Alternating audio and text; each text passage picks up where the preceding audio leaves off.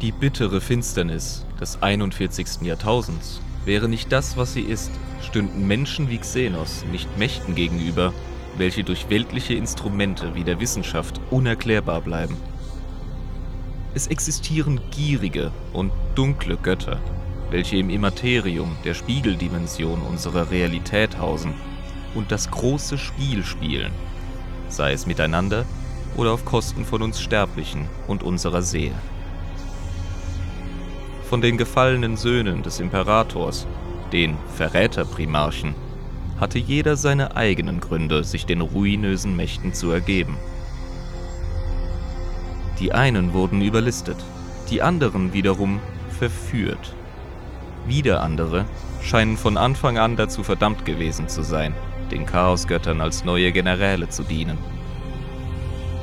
Einer der Primarchen jedoch, nämlich der erste, der sich in den Klauen der Wesen des Warp wiederfand, traf eine eigene, auf seine Art rationale Entscheidung.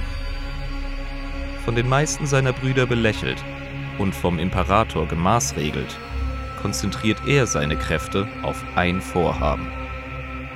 Lorga Aurelian, Erzpriester von Kolchis, Primarch der 17. Legion, hat ein Ziel und ein Ziel alleine. Die kosmische Wahrheit erfahren und sich ihr hingeben, welche Gestalt sie auch immer haben möge. Öffnet den Messwein und macht es euch auf den Tempelbänken bequem. Lauschet der Predigt und höret vom Wort und seinem Träger. Folgt uns auf dem Pfad der Verdammnis von Lorga und den Wordbearers.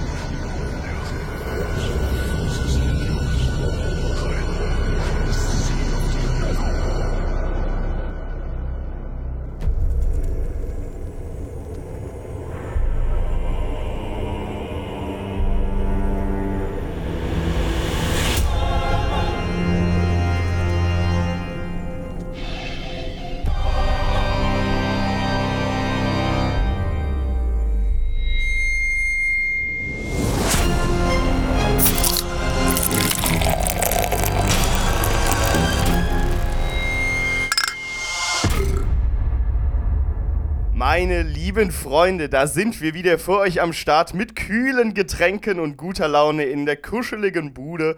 Hier ist Adeptus Inepris, der Warhammer 40k Lore Podcast mit Schuss, mit euren beiden Freunden Jabba und Irm, Leute, was geht? Wir sind wieder am Start. Es ist Mittwoch und das Bier ist kalt. Das Bier ist kalt, wir haben Bock und ähm, ja, trotz der äh, schlimmen geopolitischen Lage, in der wir uns gerade befinden, sind wir für euch mit Adeptus Inepros natürlich wieder am Start. Ja, wir haben keine Ausrede. Also bei uns ist ja alles friedlich und so sehr es einen auch beschäftigt und mitnimmt, wenn man da ein bisschen Acht gibt, ja, wir machen hier, wir machen hier Unterhaltung und wir ziehen durch. Und vielleicht gibt es ja den einen oder anderen, der die Ablenkung gebrauchen kann. Dann freut uns das natürlich, wenn wir das liefern können. Genau, richtig. Ähm, ja, äh, deswegen, also ich meine, das ist ja auch unsere Aufgabe hier, ein bisschen Unterhaltung zu geben für ähm, die schwierige Zeit gerade. So, um der Community noch ein wenig weiterzuhelfen, würde ich äh, vorschlagen, dass wir jetzt mal die Community-Pflege machen. Gibt es da irgendwas? Es gibt tatsächlich keine großen Neuigkeiten. Es gibt ähm, keine Rezensionen auf Apple Podcast dürft ihr natürlich jederzeit was reinschreiben. Wir haben aktuell keine neuen Patronen zu begrüßen. Das äh, erschüttert mich natürlich und erfüllt mein Herz mit Trauer.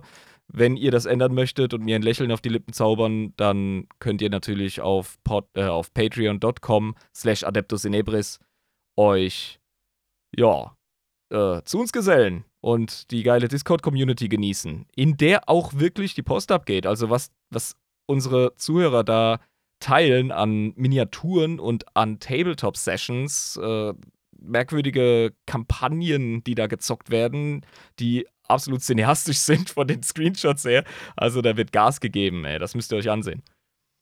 Ja, und ähm, das Thema Buchclub darf natürlich auch nicht zu kurz kommen, meine Freunde. Ihr erinnert euch, Ende des Monats ist es soweit. Dann wird das Buch Seelenjäger, der erste Teil der Nightlords-Trilogie, von uns besprochen. Dementsprechend, ähm, wenn ihr da wirklich als Wissende reingehen wollt, wenn ihr da up to date sein wollt, dann lest doch das Buch Seelenjäger entweder im Print bis Ende März oder hört euch es in Audiobuchform auf Audible oder Spotify an.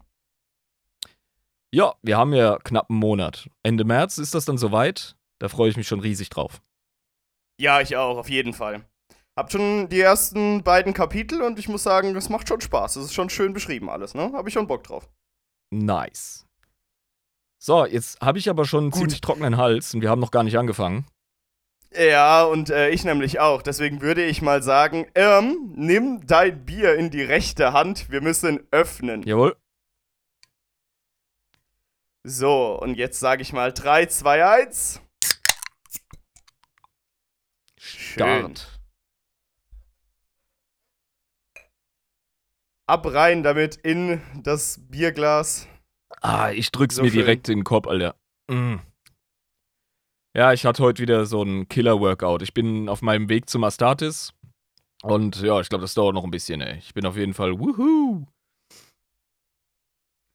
Also, äh, wenn es soweit ist, dann kannst du mir bitte die Aufgabe überlassen, deinen Piepan abzuschneiden, wenn das notwendig ist. Hey, hey, die Jungs sind würde diese steril, Ehre ja. gerne übernehmen. Die sind steril, aber obwohl sie mit Platzpatronen schießen, ist die Knarre noch da. Nehme ich mal an. Keine Ahnung. Äh, wird wahrscheinlich biologisch überhaupt keinen Sinn machen, die Knarre noch da zu lassen. Ne? Ja, Vielleicht warum? Ist nee, so ist genau, genau umgekehrt. Warum sich die Mühe machen, darin rumzuschnibbeln, wenn es sowieso nicht im Weg ist? Ja, gut, wenn es nicht im Weg ist, aber es ist halt äh, ne, ein Lappen, der außen hängt, der leicht abgeschossen werden kann. Digga, Servorüstung. Und pinkeln müssen sie auch. Oh mein Gott, wir unterhalten uns gerade über Space Marine Penen.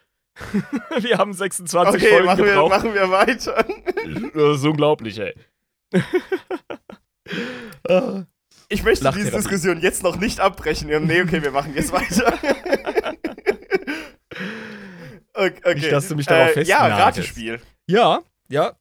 Rate doch mal, worüber reden wir heute? Ich habe dir einen Tipp gegeben letzte Woche, wenn ich mich recht erinnere. Hast du das noch im Schädel? Äh, ich weiß, dass es was Chaosmäßiges ist, aber ich habe mir keine Gedanken darüber gemacht jetzt in den letzten Tagen. Ähm, reden wir vielleicht über die Cadia-Kreuzzüge? Die ähm, schwarzen Kreuzzüge meinst du wahrscheinlich, ja? Die schwarzen Kreuzzüge auf Cadia, genau, ja. Ja, du, das Cadia fällt immer direkt als Name. Das ist aber eigentlich immer nur die erste Adresse. Das sind eigentlich immer die ersten, die aufs Maul kriegen und dann geht's rund. Dann äh, brechen die in alle möglichen Richtungen aus. Aber nein, Herr Abaddon ist noch nicht dran. Okay, aber es ist trotzdem eine chaoslastige Folge. Das kannst du singen. Okay, ähm. Hm. Was, was gibt's denn da Großes? Ähm. Ich gehe jetzt nicht davon aus, dass wir direkt über einzelne Chapter oder einzelne Primarchen sprechen, Doch. sondern eher über Gesamtkonzepte. Ah, doch, okay. Reden wir über die Night Lords? Nein. Ich habe gedacht, wegen dem Buchclub. okay, dann könnte es ja doch sein, dass wir vielleicht über die World Eaters sprechen. Nein. Und jetzt hast du deine Versuche aufgebraucht. Ansonsten bist du einfach alle Traitor Legions durch und dann ne, findet das blinde Huhn den Korn und trinkt ihn. Das machen wir nicht. Den Korn, uh. Haha, das war ein Triple-Wortwitz, Alter. On fire hier, der Irm. Nein, Der war übel gut. ja, Mann. Der war übel gut. Da nehme ich jetzt einen triumphalen Schluck, Moment. Nee, wir reden, Das leichte Stöhnen von dir eben war echt gut. wir reden über einen Primarchen und seine Legion. Die werden sehr oft falsch verstanden, beziehungsweise auch recht oft übergangen und sind merkwürdigerweise gar nicht so beliebt aktuell bei Modellbauern. Das verstehe ich allerdings nicht. Ich bin sowieso nicht der große Chaos-Dude, aber ich freue mich riesig, dass wir heute endlich mal so eine Büchse aufmachen können. Heute geht es um unseren Obermessdiener. oh, den Logger und die Wordbearers. Uh. Triumphaler Rülps, jawohl, genau das. Yay. Ja, der gute Lorga. Ne? Ja, Lorga Gaga, da gibt's eine Menge zu sagen, wirklich. Also, wir haben ihn ja mal zwangsläufig in unserer Timeline über den Horus Humbug haben wir ihn beschrieben und angesprochen, eben auch bei den Primarchen-Folgen. Aber ganz Mhm. detaillierte Infos hatte ich jetzt wirklich nicht. Das hat man auch hundertprozentig gemerkt. Einer hat's sehr krass gemerkt. Wir wurden damals angeschrieben von einem Dude auf Facebook. Grüße gehen raus an den Maxim. Der war nicht so zufrieden mit unserer Präsentation von Lorga. Der hat uns vorgehalten, dass wir ihn einfach nicht verstanden haben. Also, dass wir das ganze Konzept Lorga nicht begriffen hätten. Und jetzt bei der Recherche muss ich ganz ehrlich sagen, ja, der Dude hat recht. Da steckt noch ein bisschen mehr dahinter. Wir haben uns nicht vollkommen geirrt, was den Guten angeht, aber wir haben ihn natürlich nicht ausreichend beschrieben, was in der Natur der Sache liegt, sonst wäre das eine Lorga-Folge gewesen. Genau, und äh, deswegen machen wir auch diese schönen Spotlight-Folgen über die einzelnen Primarchen und die einzelnen Legionen, beziehungsweise haben es vor, in Zukunft das zu tun.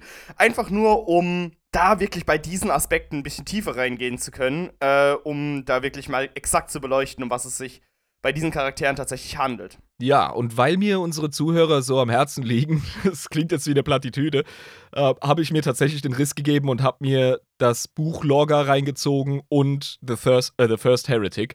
Das sind insgesamt 20 Stunden Lesezeit. Ich habe mir nicht alles merken können, aber ich denke, dass ich intuitiv dann doch ungefähr auf Strecke sein werde. Aber das finden wir jetzt raus. Aber auf jeden Fall heftig gelernt. Ja, ich denke auf jeden Fall, dass du das hinbekommst. Ja, wirklich gebüffelt, ey. es kommt alles im Test dran, Irm. Es kommt alles im Test dran. Ja, und ich mache das ja auch unter anderem deshalb, weil ich vorher, äh, beziehungsweise aktuell wirklich, das Chaos ist einfach mein, ähm, nicht mein Steckenpferd. Dementsprechend muss ich ja doppelt Gas geben, damit wir auch einen guten Podcast reißen können.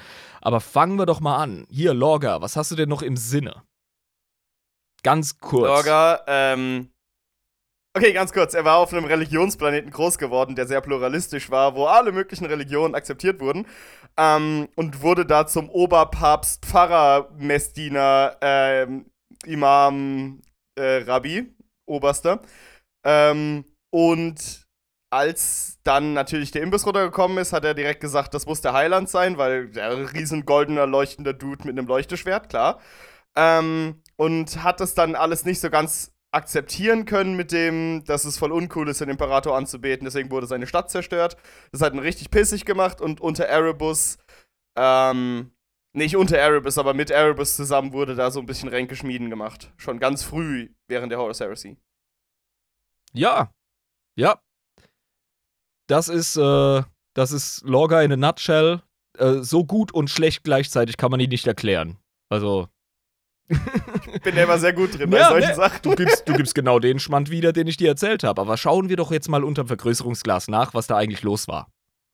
Also, Was da unten alles für kleine Mikroorganismen kräuchen und fleuchen, wenn man mal genau drauf guckt. und was Mhm. für Dynamiken da am Start sind und was mich natürlich sehr reizt, was für philosophische und theologische Konflikte und Probleme denn der gute Mann die ganze Zeit mit sich rumgeschleppt hat. Denn man stolpert nicht einfach so in die Klauen des Chaos. Da muss was passieren. Ja, bei manchen ist mehr, was da passiert, und bei manchen weniger. Also bei Angron ist es solche, dass alle seine Freunde einfach vernachlässigt wurden und er irgendwelche Stangen im Kopf hat. bei anderen, naja. Ja, Angrons Geschichte ist augenscheinlich eine sehr simple. Bei Lorga war es dann doch etwas komplexer. Nun, er wurde gefunden auf dem Planeten Kolchis. Und dieser Planet, Genau. das hast du erwähnt, war ein sehr theokratischer Planet. Ob der jetzt wirklich so pluralistisch war, wie ich dir das zu Anfang erzählt habe, das wage ich jetzt nach dem Lesen des Buchs Lorga zu bezweifeln. Es ist auf jeden Fall ein polytheistisch geprägter Planet. Das ist absolut klar zu dieser Zeit. Ähm, es gibt eine große, allumfassende Kirche, die dort als The Covenant bezeichnet wird, also quasi der Bund.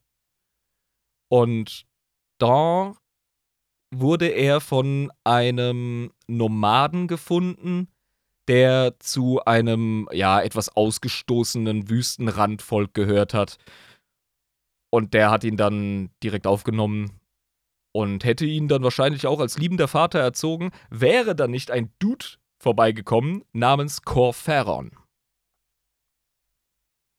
Okay, Corferin. Und der hat dann Lorga aufgenommen, oder was? Ja, der hat ihn eher gesnatcht. Also der Corferon, muss man erwähnen, das ist ein Hohepriester gewesen, gewesen, der fiel bei diesem Covenant, bei dieser großen Kirche in Ungnade und wurde als Heretiker rausgekickt aus Gründen. Der hat wahrscheinlich nicht so gepredigt, wie man es gerne hätte. Also da ist jetzt schon wieder die Idee vom Pluralismus ein bisschen ne, vom Tisch.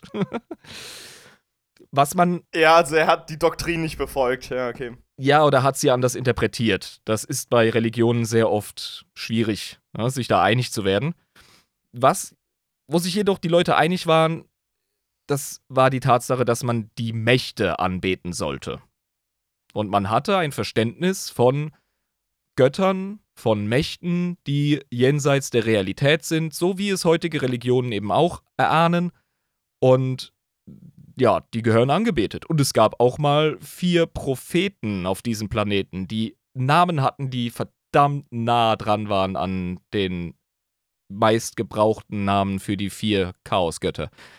Die habe ich aber leider wieder vergessen. Aber du liest das und du denkst dir so, ah, ja, okay, alles klar.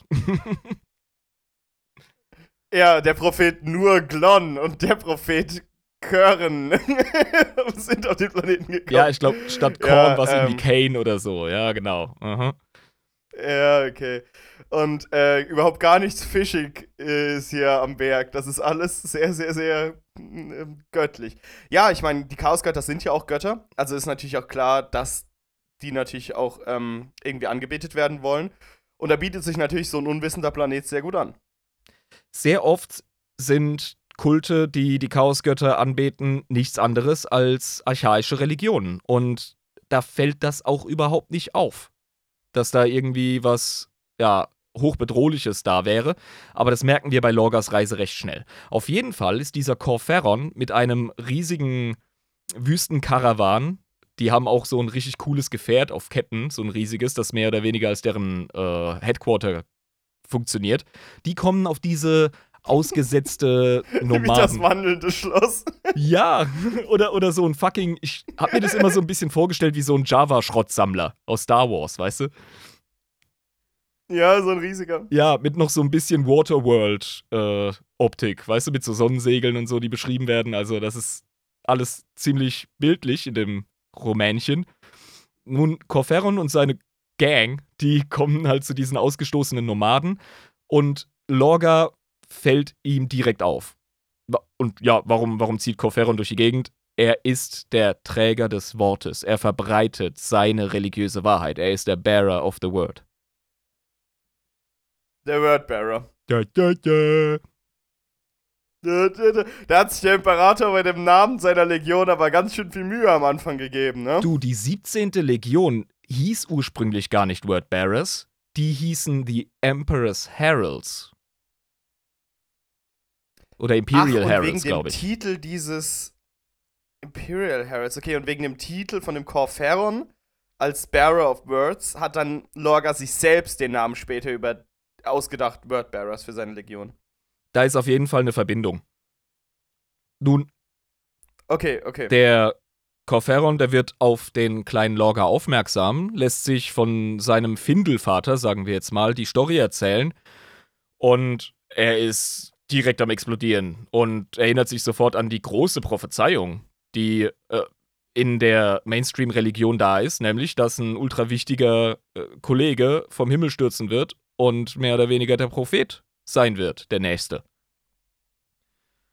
Das haben doch locker die Chaosgötter da reingeschwurbelt. Die waren doch dafür verantwortlich, dass die Primarchen durch, die, durch den Himmel ähm, schwirren. Ja, Chaosgötter, die jonglieren mit Zeit rum ohne Ende. Ja. Wer im Warp wohnt, der findet Zeit enorm relativ.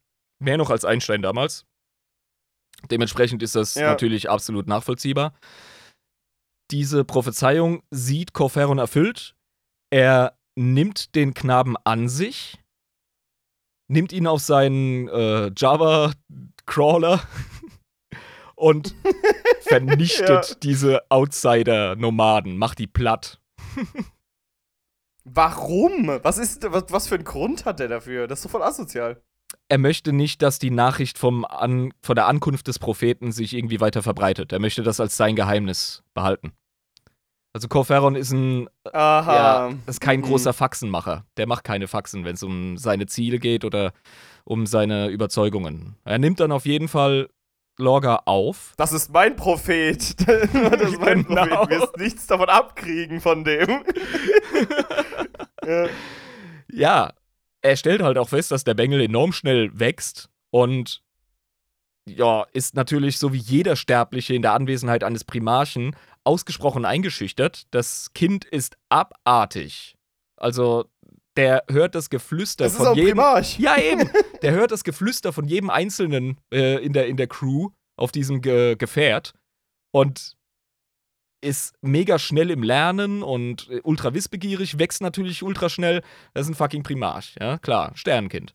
Und ja, verdammt Und wird dann normal. aus Versehen mal drei Meter groß irgendwann. Eben. so gefühlt.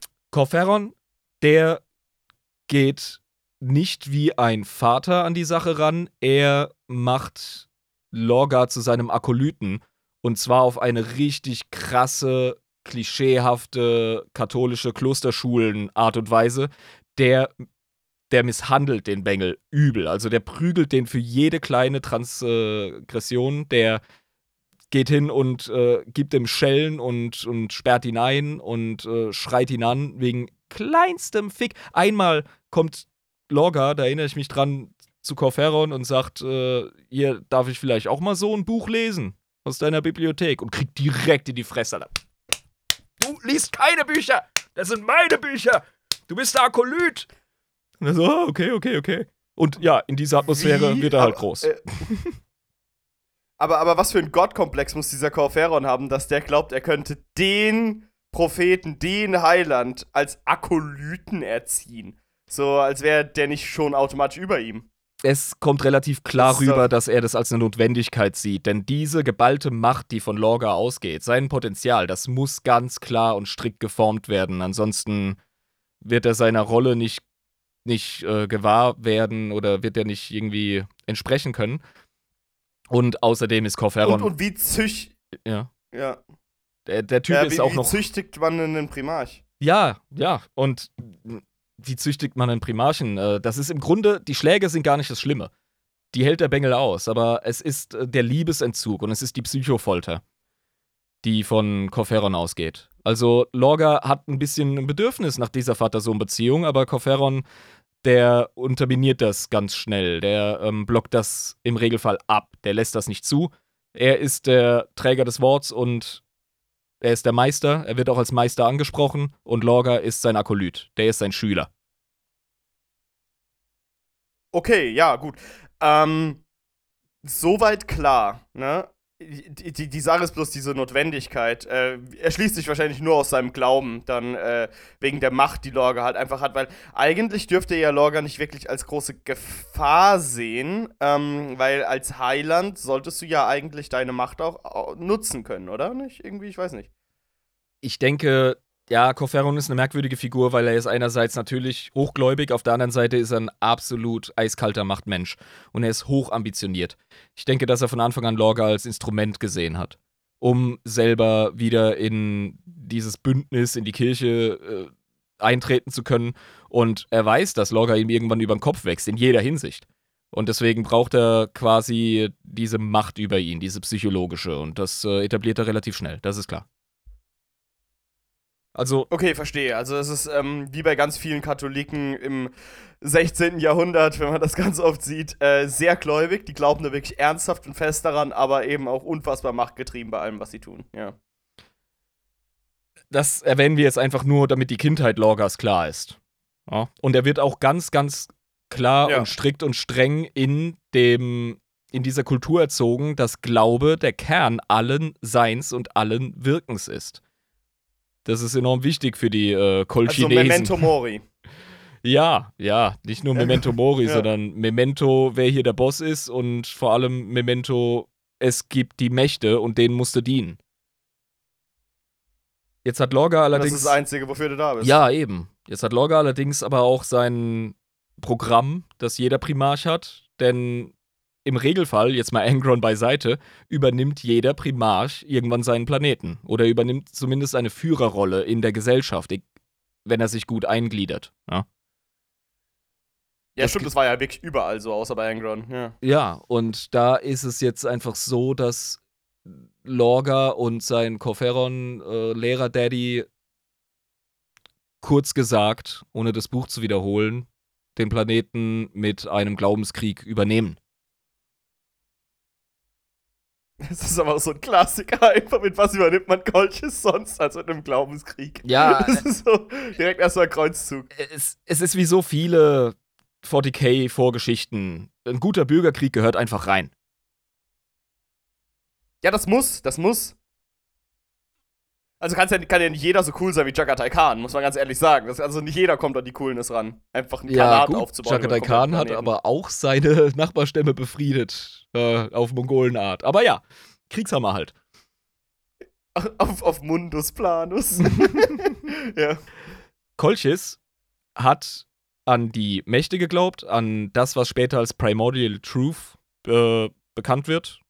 Und Lorga allerdings hatte eine andere Interpretation der Religion. Er hat ständig Visionen bekommen von einem großen goldenen Dude, der wohl ankommen soll irgendwann. Und hat, ja, und hat gedacht, äh, das passt doch irgendwie gar nicht, weil eigentlich bin ich doch eigentlich der Prophet, der schon angekommen ist. Wieso habe ich jetzt trotzdem noch Visionen, dass der Prophet bald kommt? Hä? Das passt nicht ins Bild. Er hat, genau, er hat die Vision von dem einen. Und die treiben ihn und deswegen geht er immer mehr in Richtung Monotheismus und sagt, hey Leute, die Mächte etc., das alles eint sich in dem einen großen Vatergott. Also er wird dann relativ schnell so abrahimitisch, ja.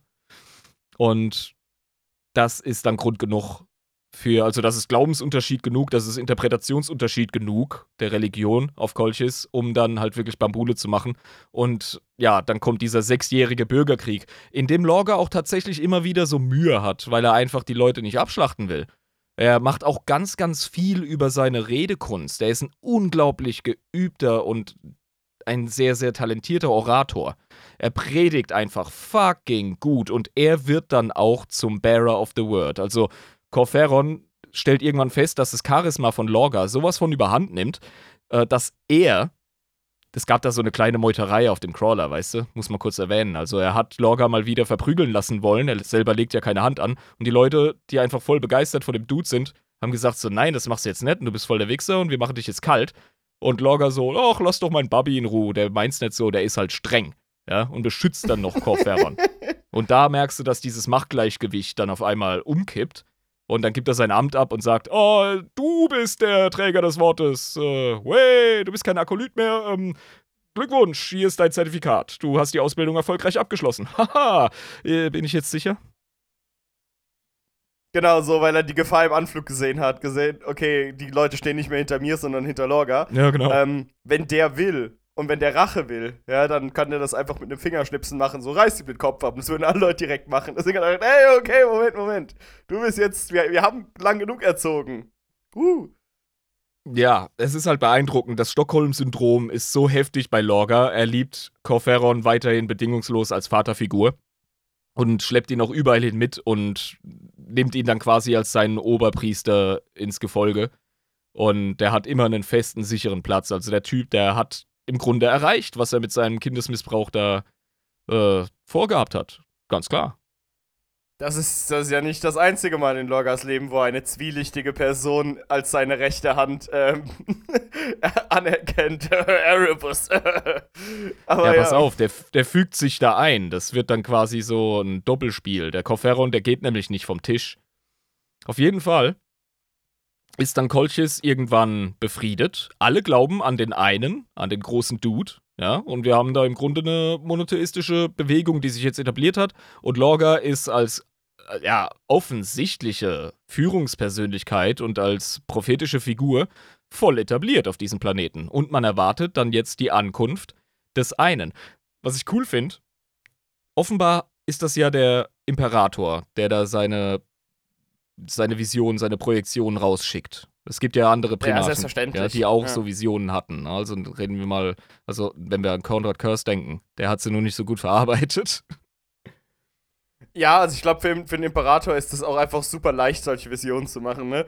Das Ja. Ist, ich weiß nicht. Ja, das ist der absolute Ja. Oberpsyker. Und wenn der will, dann telefoniert er mit dir.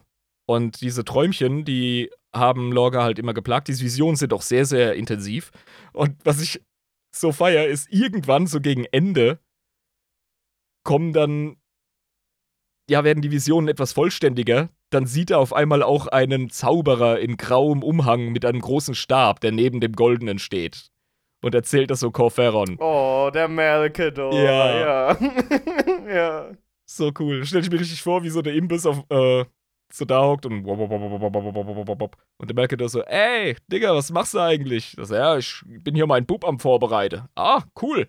Hast du ihm von mir erzählt? Ähm, ähm, ihm bös. Ich hab gedacht, wir sind Kumpels. Ja, ähm, ähm, sorry, Moment. Und da ist da übrigens noch mein Kollege. Dementsprechend erweitert sich dann die.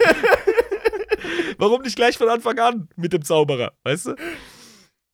Ja, ey, vielleicht hat das auch einfach, man, ey, ich meine, auch der Imbiss ist nur ein Mensch, der ist auch vergesslich, ja. Hat auch Ja. gedacht so, ah, okay, gut, Der scheiße. ist einfach in der, Ja. in der WG, ist der fucking Melkedor einfach im Bademantel mit dem Müsli so vorbeigeschlappt und hat gesagt, was machst du da? Und hat sich dann eingeklinkt, ey.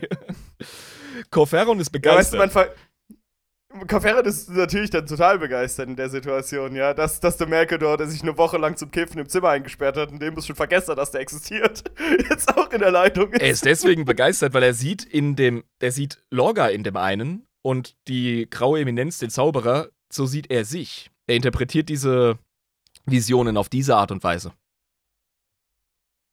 Oh, he's got a big storm coming. Ja.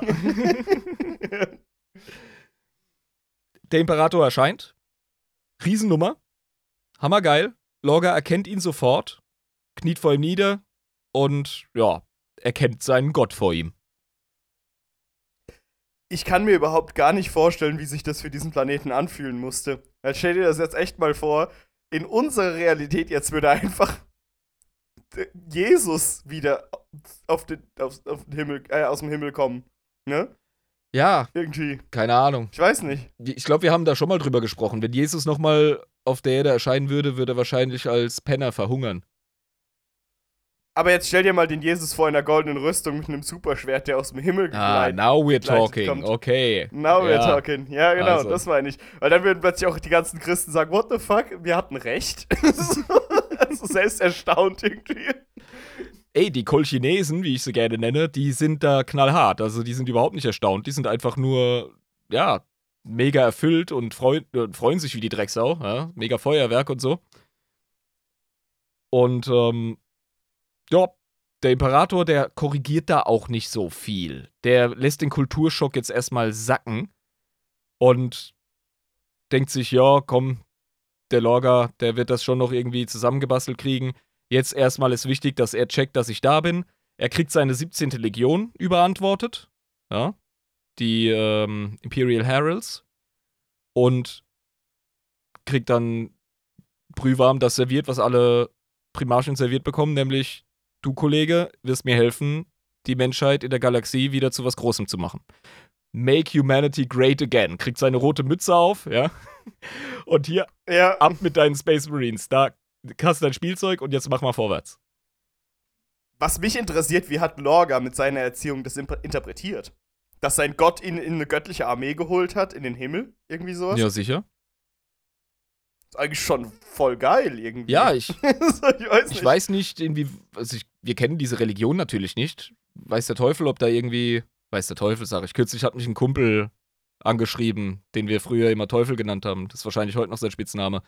Und hat mich auf dem Facebook-Messenger angebrüllt. Ey, weiß ich nicht. Sagst du immer, ich weiß es aber nicht.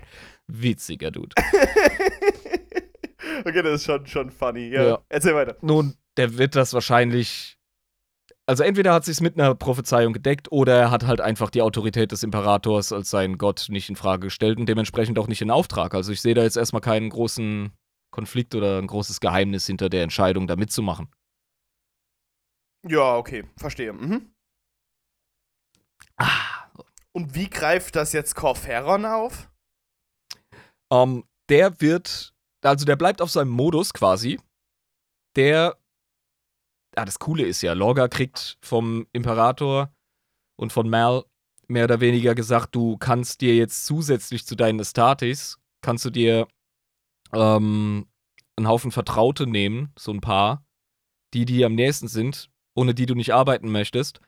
Und die können wir mit ein bisschen Gewalt, können wir die trotz ihres fortgeschrittenen Alters oder ihrer, ihres Zustandes, können wir aus denen quasi Astartes machen. Das gibt's tatsächlich öfter mal. Ähm, du kannst aus einem ausgewachsenen Mann so etwas Ähnliches wie ein Astartes machen. Du kannst an ihm ähnliches Prozedere durchführen.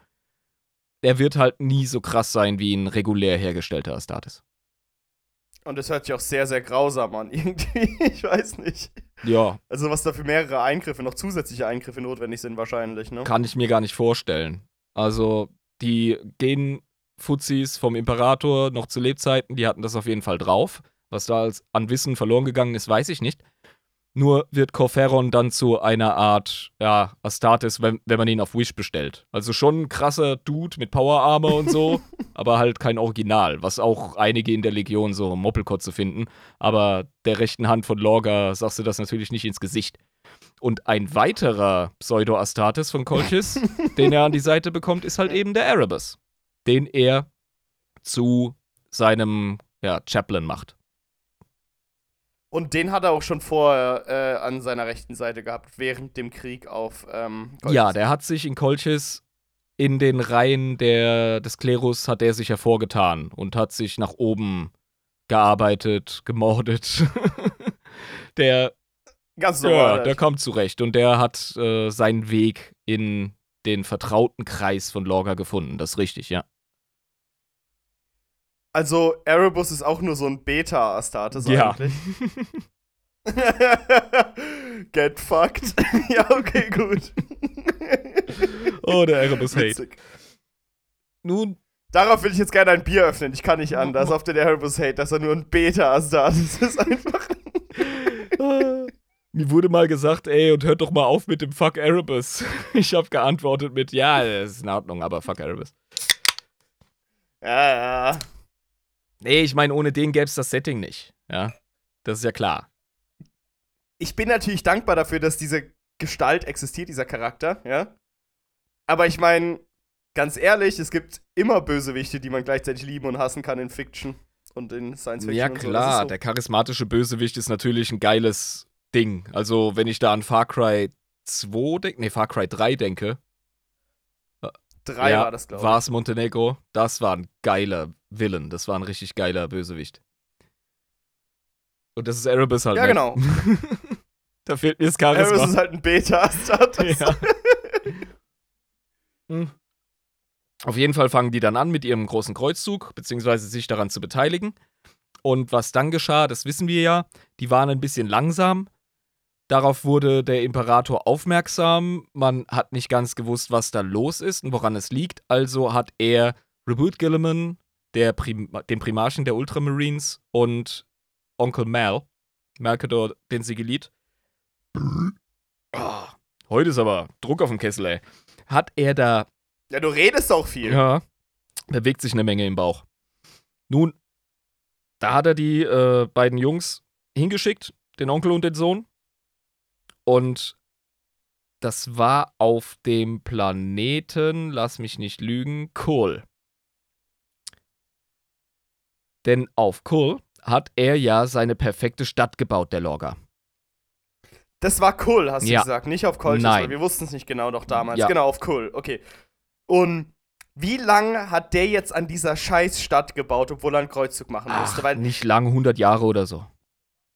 Aber das ist viel zu lang, weil der, der große Kreuzzug ging nur 200 Jahre oder so, glaube ich, ne? Ja, der ging, äh, ja, ja, das war, das war tatsächlich ein Blitzprojekt, der große Kreuzzug in, im Großen und Ganzen. Und da hast du vollkommen recht, da ist äh, der Logger nicht der schnellste gewesen. Also er hat sich ja wirklich Mühe gemacht, jede Welt, die er erobert hat, religiös zu konvertieren. Und eigentlich war ja der Job der ähm, damals nicht Word Bearers, sondern eben der Imperial ähm, Heralds, deren Job war, von Anfang an, und so wurden sie auch gedacht und konzipiert, Religion auszulöschen. Wie ist der Imperator, wie, wie hat er sich da den Stolperer erlaubt? Also, keine Ahnung, Mann, weil der wusste doch, dass das Lorga Asi religiös ist, als er da angekommen ist. Hat er das dem nicht ausgetrieben irgendwie? Nun, wie gesagt, ich glaube, er hat einfach sich gedacht, dass sich das schon regelt, weil die Legion ist ja schon erzogen und der Auftrag war klar. Du gehst dahin und du eroberst die Welten. Dann gibt es hier noch das Ding, das nennt sich imperiale, imperiale Wahrheit. Das bedeutet, es gibt keine Götter, Dämonen, Elfen, Feen. Und mit dem Handbuch gehst du jetzt da raus und trittst die Scheiße los. Und was es daran falsch zu verstehen gibt, erschließt sich dem Imperator erstmal nicht. Aber für den Lorger war das, okay, mein Gott hat gesagt, ich soll Planeten einnehmen und sagen, dass es keine anderen Götter, anderen Dämonen, anderen Feen außer ihm gibt. Ganz einfache Anleitung. Okay, dann mache ich das. Tatsächlich hat Lorger das als Test gesehen. Also wir verstehen jetzt viel mehr aus seiner Perspektive in dieser Folge. Er hat gedacht, dass sein Gott ihn auf die Probe stellt und es als Glaubenstest angesehen. Mit diesem ähm, Atheismus, der vom Imperator gepredigt wird. Ach so, okay, verstehe. Ich meine, ähm, das ist aber auch in ganz vielen Religionen häufig so, dass der ähm, Gott bei allen schlechten Dingen auf der Welt immer irgendwie ähm, als testender Gott quasi hervortritt. Ne? Das wird ja auch ganz oft gesagt, dass so, so, so Versuchungen irgendwie, die nicht der Religion entsprechen, Tests vom Gott sind, um zu gucken, ob man wirklich gläubig ist. Ja, das ist Teil des sogenannten Theodizee-Problems. Ein allmächtiger und gütiger Gott äh, funktioniert nicht wegen all des Leids in der Welt. Also ist ent entweder nicht allmächtig oder nicht gütig. Oder es sind halt Prüfungen, also Thema Hiob und so. Eben. Also, was, was Mhm, men genau. mentale äh, Gymnastik angeht, da ist Lorga natürlich als der Inbegriff von religiösem Wesen, ist da natürlich sehr begabt drin. Dementsprechend funktioniert das in seinem Kopf super. Und ja, dann eben gibt es äh, diesen dämlichen Vorfall, dass die Ultramarines die perfekte Stadt Monarchia dem Erdboden gleich machen. Boom. du hast es gerade so gesagt, als wäre das ein Unfall gewesen, ein blöder. So, da gab es halt diese blöde Situation, dass sie das gemacht haben. Naja, ich meine, das war ja wirklich direkt. Ist auch ähm, ärgerlich. Ein. Ich meine, es war ärgerlich, aber es war auch ein direkter Befehl von seinem Papi. Ja. Also, dann ist es doch aber auch vollkommen in Ordnung. Dann kann er doch nicht sauer sein, weil das hat sein Gott befohlen. Dann muss es schon okay sein. Und da beginnt schon die Doppelmoral, die ich so viel in Lorga sehe. Also er hat selbst auch etliche Städte, teilweise Welten, dem Erdboden gleichgemacht. Weil sie eben nicht Papa Imbus angebetet haben. Aber wenn dann der Imperator selbst korrigierend eingreift und er feststellt, oh, ich war auf dem Holzweg, jetzt wird meine Stadt platt gemacht. Als Bestrafung, als Exempel, als, als unmissverständliche Botschaft, dann ist es auf einmal der große Verrat an ihm. Ja, es hat auf jeden Fall, äh, ja, okay. ja, ne? also da gab es auf einmal einen ziemlichen Knick bei ihm. Das war so die große Demütigung. Ähm, der, als, als Gilliman und äh, Malkador da vor Ort sind, auf der Planetenoberfläche, konfrontiert Lorga sie.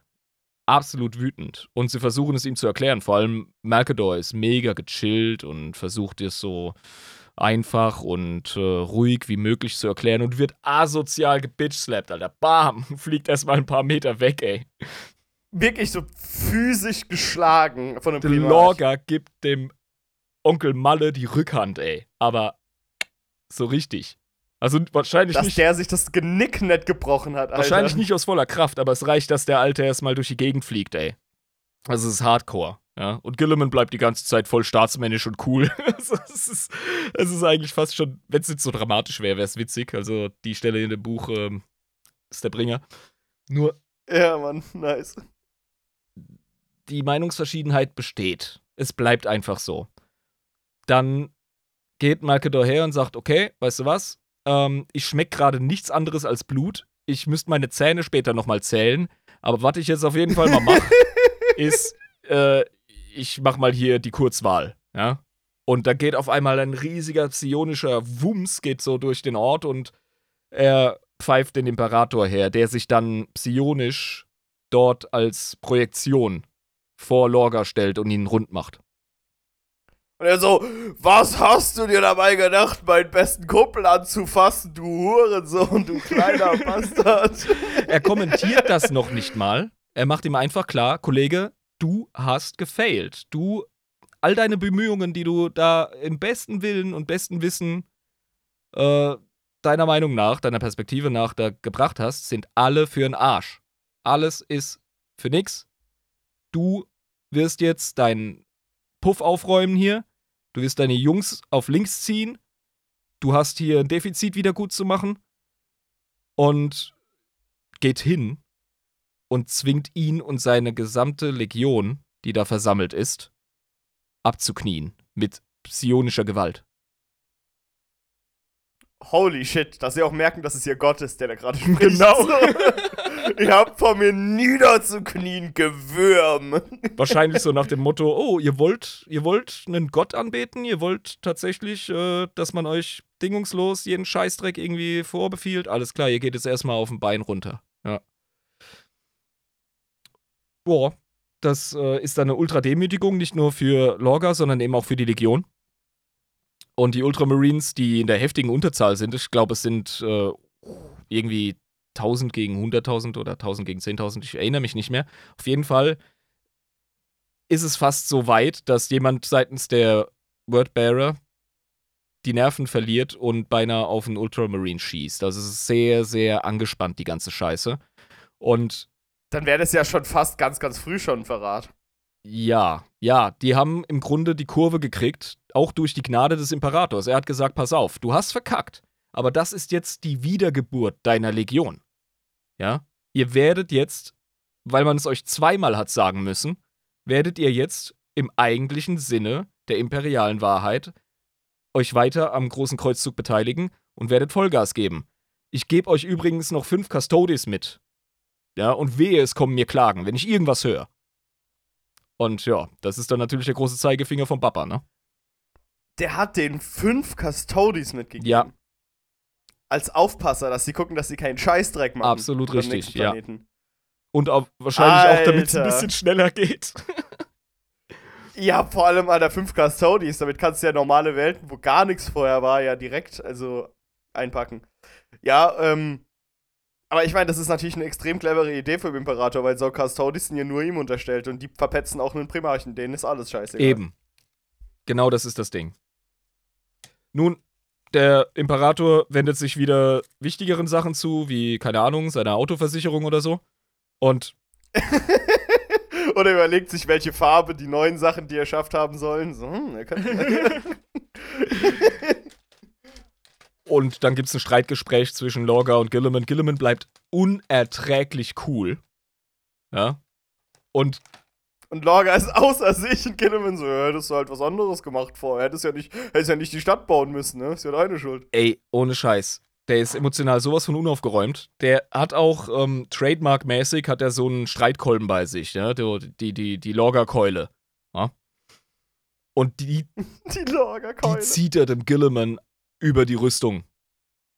Und ein Primarch geht zu Boden. Ja, geht Lorga zu Boden oder was? Ne, Gilliman von dem Hieb. Bam. Ah, wirklich? Also der haut wirklich Gilliman auf den Boden. Ja. ja, der ist ja vollkommen unaufgeräumt in der Situation. Der soll mal ein bisschen chillen, Alter. Der hat einen Puls von 200. Soll mal ein bisschen runterkommen. Hier ist doch nichts passiert. Wie kannst du nur nicht in der Asche und der Glut deines Lebenswerks chillen, ey? Verstehe ich auch nicht. Also. Ja, eben. Also, hä? Aber Gilliman, der Ultra-Chat, das war doch nur 100 Jahre Arbeit.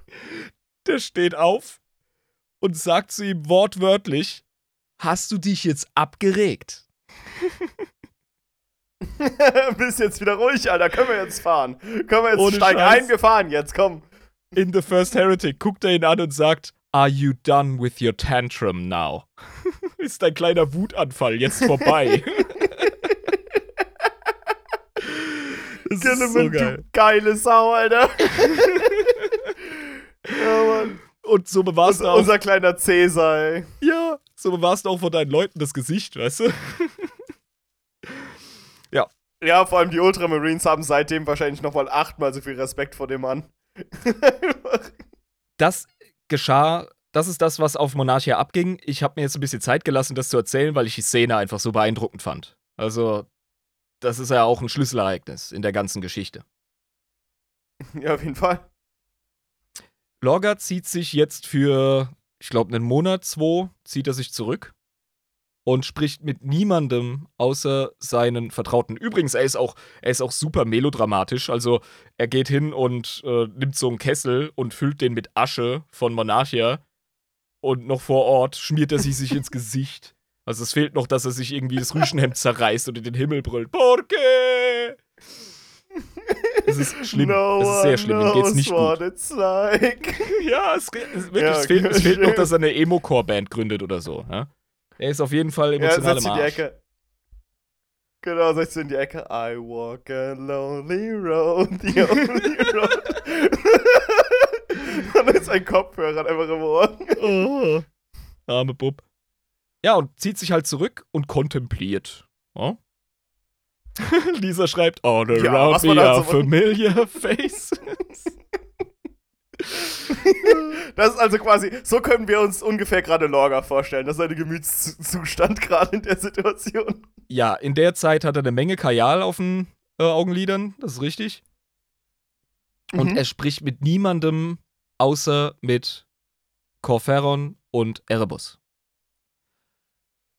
Und das sind natürlich zwei Gesprächskollegen, die natürlich äh, total gesund sind für seinen jetzigen Geisteszustand. Überhaupt nicht, aber Das sind Ja, jetzt die hm. Besten, mit denen er reden kann. Ja, die Schlangen im Gras. Weißt du?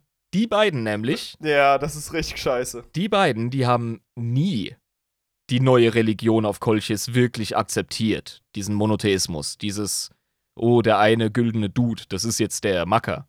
Das haben die nie angenommen innerlich. Die sind immer beim alten archaischen Glauben geblieben.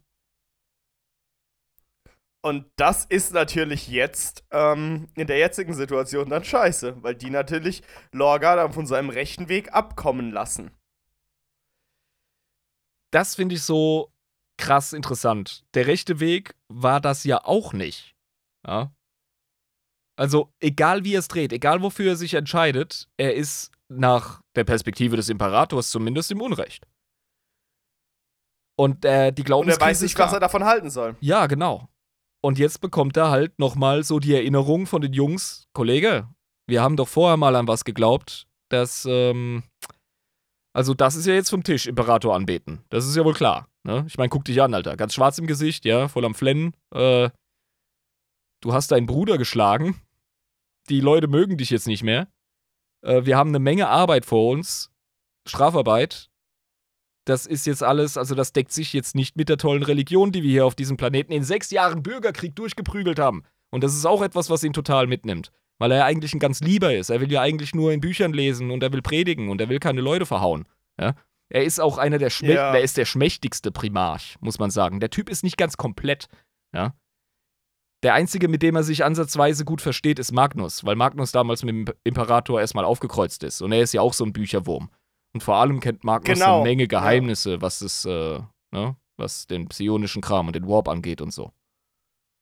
Ja, verstehe ich schon. Ähm, ist es dann auch bei Lorga so, dass der auch mit den ganzen Kreuzzügen ein Problem hat, einfach irgendwelche Planeten platt zu machen, oder ist es dem Wumpe? Also, als er noch nämlich dran geglaubt hat, dann wäre das ihm wahrscheinlich scheißegal, weil er es für seinen Gott dann tut. Das ne? ist das Geile an Also- Lorga. Solange er es im Namen einer Religion oder eines Glaubens machen kann, macht er sich die Hände schmutzig und übergießt sie mit Blut. Das macht er. Aber halt nur dann. Und jetzt, als der Imperator am Anfang gesagt hat, wir machen hier atheistische Sachen, hat er gesagt, ha, ein Test, ha, lustig gesprochen, Gottkönig, Mhm. haha, aber, ja. Und hat dann quasi dann wirklich die absolute Realitätsschelle bekommen, dass das wirklich eine atheistische Unternehmung ist und da hat er natürlich gar keinen Bock drauf, klar. Und natürlich hat er sich dann wieder an seine alten Götter gewandt. Über äh, Erebus und den guten Corferon. Mhm. So einfach ist das nicht. Da ist eine Menge passiert. Wir können aber nicht über alles sprechen. Ich versuche es ein bisschen abgekürzt, aber verständlich und nachvollziehbar darzustellen. Er ist jetzt so ein bisschen an der Schwelle. Er ist so ein bisschen am Zweifeln. Und deswegen sucht er jetzt auch Rat und Erleuchtung. Er spricht auch mit Magnus. Und ja, Nun, er kriegt auch wirklich so richtig übel die Eier blank geleckt von Corferon und von Erebus. Also die, die schleimen so richtig rum von wegen, du bist nicht wie deine Brüder. Das sind alles Holzköpfe und Hau draufs. Die killen mit Spaß und, und Vergnügen und so bist du nicht.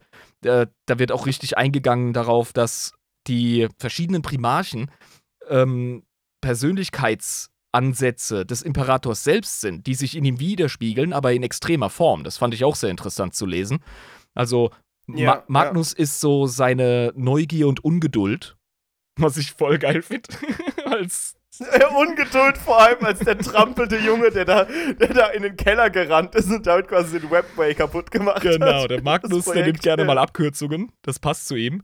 Äh, Lionel Johnson ist so das Rational und der strategische Aspekt. Und ähm, Lehman Russ ist äh, der Jähzorn beziehungsweise die Leidenschaft, ja, der Einsatzwille. Und ja, so geht er halt ein paar Beispiele bei den Primarchen durch. Und dann fragt Lorga natürlich so, ja, was bin dann ich? Und dann gehen sie hin und sagen, ja, du bist, äh, du bist der Menschenfreund, du bist das, der Gutwille, du bist, äh, ja, ja, ja, ja, ja, ja, ja. Also. Aber ich bin doch nicht Vulcan, hätte der dann sagen Eigentlich schon, ja. ja eigentlich ist er ja der Rest äh, Glaube, der im Imperator steckt, glaube ich. Weil der Imperator ja auch nur ein Mensch ist. Und wahrscheinlich auch so seinen spirituellen Aspekt, den er trotzdem noch in sich hat, äh, in Lorga gebündelt hat. Vielleicht. Das dachte ich mir auch. Ja. Nur beschließt er dann, auf eine Art Pilgerfahrt zu gehen. Und nimmt mehr oder weniger den großen Kreuzzug so als ähm, Vehikel, um Stimmen zu folgen, die sich immer lauter in seinem Geist breit machen, die zu ihm flüstern. Oh, wer könnte das wohl sein? Ähm, hm. Hm. Zeugen Jehovas, Digga. Ja, wahrscheinlich. Und die klopfen an der Tür. So, von nebenan. Ja. Und Türen klopfen können die ja gut. Die Tür in dem Fall wäre das Auge des Schreckens. Da geht er nämlich hin, ins Cadia-System. Was hat er denn da verloren? Stimmen folgen, Tür aufmachen. Hallo, wer ist da? Ach so, die haben gesagt, du musst äh, nach Cadia. Und er so, oh, okay, gut, wenn ihr das sagt, und ist dann dahin geflogen. Wenn Lorga eins treibt, dann ist es die verdammte Wahrheit. Er will die Wahrheit finden. Er kommt nicht davon weg zu glauben. Er ist, wir haben das ja irgendwie 50.000 Mal wiederholt, als wir über ihn gesprochen haben. Er hat so sein Programm. Und sein Programm ist Glaube um Glaubens willen. Er ist ein gläubiger Mann und er weiß jetzt allerdings nicht, woran er glauben soll oder wie die Gestalt dessen ist, wovon er weiß, dass es existiert und dass man es anbeten muss. Aber jetzt hat er halt die Stimmen im Kopf und die sagen ihm, dass es die wahren Götter sind und da folgt er denen natürlich dann erstmal. Wirklich Infos kriegt er noch keine. Die bekommt er, als er nach Cadia geht. Dort treffen sie auf dem Planeten Cadia auf eine Barbarenkultur von Menschen mit violetten Augen. Ja. Ja, Auge des Schreckens. Huhu. Und dort trifft er auf eine Priesterin dieses Kultes, dieser Barbaren, die seinen Namen kennt. Sie spricht ihn an als Lorga Aurelion. Was schräg ist, weil, ja, Lorga ist der Name, den er von den Nomaden bekommen hat, und Aurelion ist äh, im Altkolchesischen ein Beiname, was so viel heißt wie der Goldene. Okay, aber das ist ja offensichtlicherweise so, dass eben dadurch, dass die beim Auge des Schreckens leben, die eine ziemlich verworbte Chaoskultur da haben auf Cadia. Ne, die Barbaren. Deswegen wurde es denen wahrscheinlich einfach eingeflüstert von den Chaos. Die sind tatsächlich ein Offshoot der alten kolchesianischen ähm, Kolonisten. Also die sprechen auch so ein archaisches kolchesianisch. Äh, Kol ja, genau. Ah, interessant, okay. Mhm. Er wird dazu eingeladen, einem religiösen Happening beizuwohnen, was er natürlich super interessant und äh, groovy findet. Religion, geil, bin ich dabei. Und ah, ja, bisschen, ne? So, Weihrauch schwenken, Hymnen singen. Vor allem, wie lang war das her, seit das letzte Mal eine religiöse Veranstaltung äh, besucht hat, die er nicht selbst organisiert hat? das ist ja etliche Jahrhunderte. Ja, eben, her. genau. Und da kommt er dann zu diesem Happening und dort werden Leute gefoltert, geopfert. Äh, da ist irgendwie äh, so eine Jungfer, die äh, hart am Bangen ist mit irgendeinem, irgendeiner Präsenz, die man aber nicht sieht. Also es ist alles äh, mega, mega ich weiß nicht, als ich das gelesen habe, da dachte ich mir direkt so, ey, komm, dreh dich auf dem Absatz um. Das ist garantiert nicht der richtige Weg. Aber er hat sich gedacht, okay, wenn das halt ist, was die Götter tatsächlich in Wahrheit wollen, dann akzeptiere ich das so. Ja, und auch seine Mitstreiter sagen so, ähm, Lord, das, das kann es nicht sein. Also was immer wir suchen, das ist es nicht. Also guck dir das mal an, das ist ja ein riesen Blutbad. Hier werden Leute gefoltert und was weiß ich was. Also, ja, weißt du, das, das, das ist schon okay. Das, das, das ist Religion. Das ist ein bisschen rustikal, aber im Kern, guck mal, hier, das mit dem Blutkelch da, das ist, das ist äh, im Grunde sowas ähnliches wie das, was wir auf Kolches machen. Ähnliches Ritual. Das ist nur äh, nicht missverstehen, das Ganze. Sagen wir mal tolerant hier. Okay, und alle Leute außenrum sichtlich verstört von dem alten Logger mit so, einem, mit so einem Blog schreibt so alles mit. Aha, sehr interessant. Mhm, wie so ein Gelehrter, so, ja, ja, das ist das. Ja, okay. ohne Scheiß, wie so ein Anthropologe, ey. ja, genau. Die Custodies, die sich die meiste Zeit äh, zurückhalten und beobachten, aber zwischendrin auch schon Konflikte mit ihm hatten. Und ja, in einem Streitgespräch muss er ihnen sogar sagen, ich würde euch noch nicht mal auspissen, wenn ihr in Flammen stehen würdet. also er zeigt ihnen öfter oh. so, ja, ja, er zeigt ihnen öfter so, hey, ich äh, gebe einen Fick auf euch. Also der geht jetzt wirklich knallhart seinen eigenen Weg. Ja? Der zieht das durch. Und die Custodies haben das noch nicht mit, mit dem Imperator mitgeteilt. Also die können das auch gar nicht, weil sie nicht in der Lage sind, äh, über weite telepathische Wege auf Terra zu funken, oder? Nun, jetzt erst ist der Punkt erreicht, an dem sie sagen, das ist definitiv der Punkt, an dem wir zu weit gehen. Indem wir das hier auch, indem wir dem hier nur beiwohnen. Und der eine Custodis von den fünf, der mit ihm unterwegs ist, der Rest sind mit der Flotte auf dem Schiff, der will dann petzen gehen und stellt dann fest, dass Lorga aus Vorsicht eine Art Anti-Teleporter-Schutzschild aufgestellt hat und kommt nicht weg.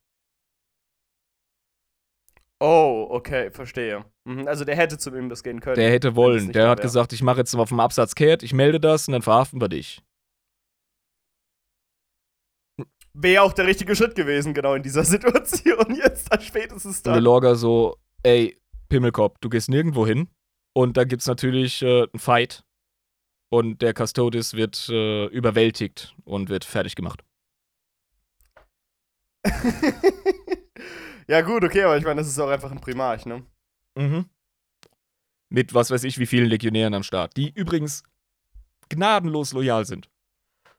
Also ich meine, im Gegensatz zu einem Primarchen ist so ein Custodis auch nur ein Chiquita-Bananen-Maskottchen. Also ich meine, der kann da halt auch nichts Ja, machen. ich weiß ja. nicht. Ich glaube, Valdor hätte Lorga verprügeln können. Er ist, wie gesagt, der schmächtigste der Primarchen, aber das ist jetzt nur so ein Headcanon von mir. Das kann sein, dass es Unfug ist. Auf jeden Fall. Ja, aber ja. Die Priesterin, die platzt. aus all ihren aus all ihren Körperöffnungen schießt Blut und sie platzt und du hörst sogar so das Krasseln von Knochensplittern, die an der Rüstung des Primarchen und seiner Space Marines abflattern und vor ihm steht ein Dämon. Oh. Ja. Also da wird wohl ein Dämon beschworen bei dem. Genau, Ritual. die Gute ist jetzt quasi in der Hierarchie aufgestiegen.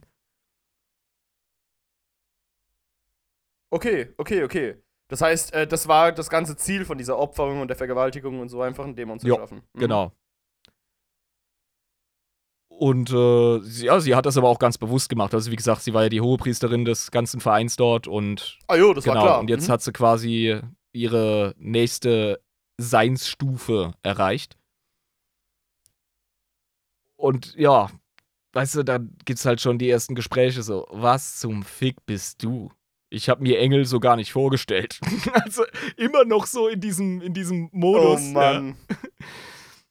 Der kommt davon einfach wirklich nicht weg, selbst wenn es ihm ins Gesicht springt. So, ey, wir machen hier gerade keine richtigen Sachen, die objektiv moralisch okay sind. Ja, ja. ich versuche mich, wie gesagt, der Fairness halber immer wieder in Loggers Perspektive reinzudenken und er, gerade Primarchen, die sind so Dingen wie Ästhetik sehr oft äh, stehen da drüber.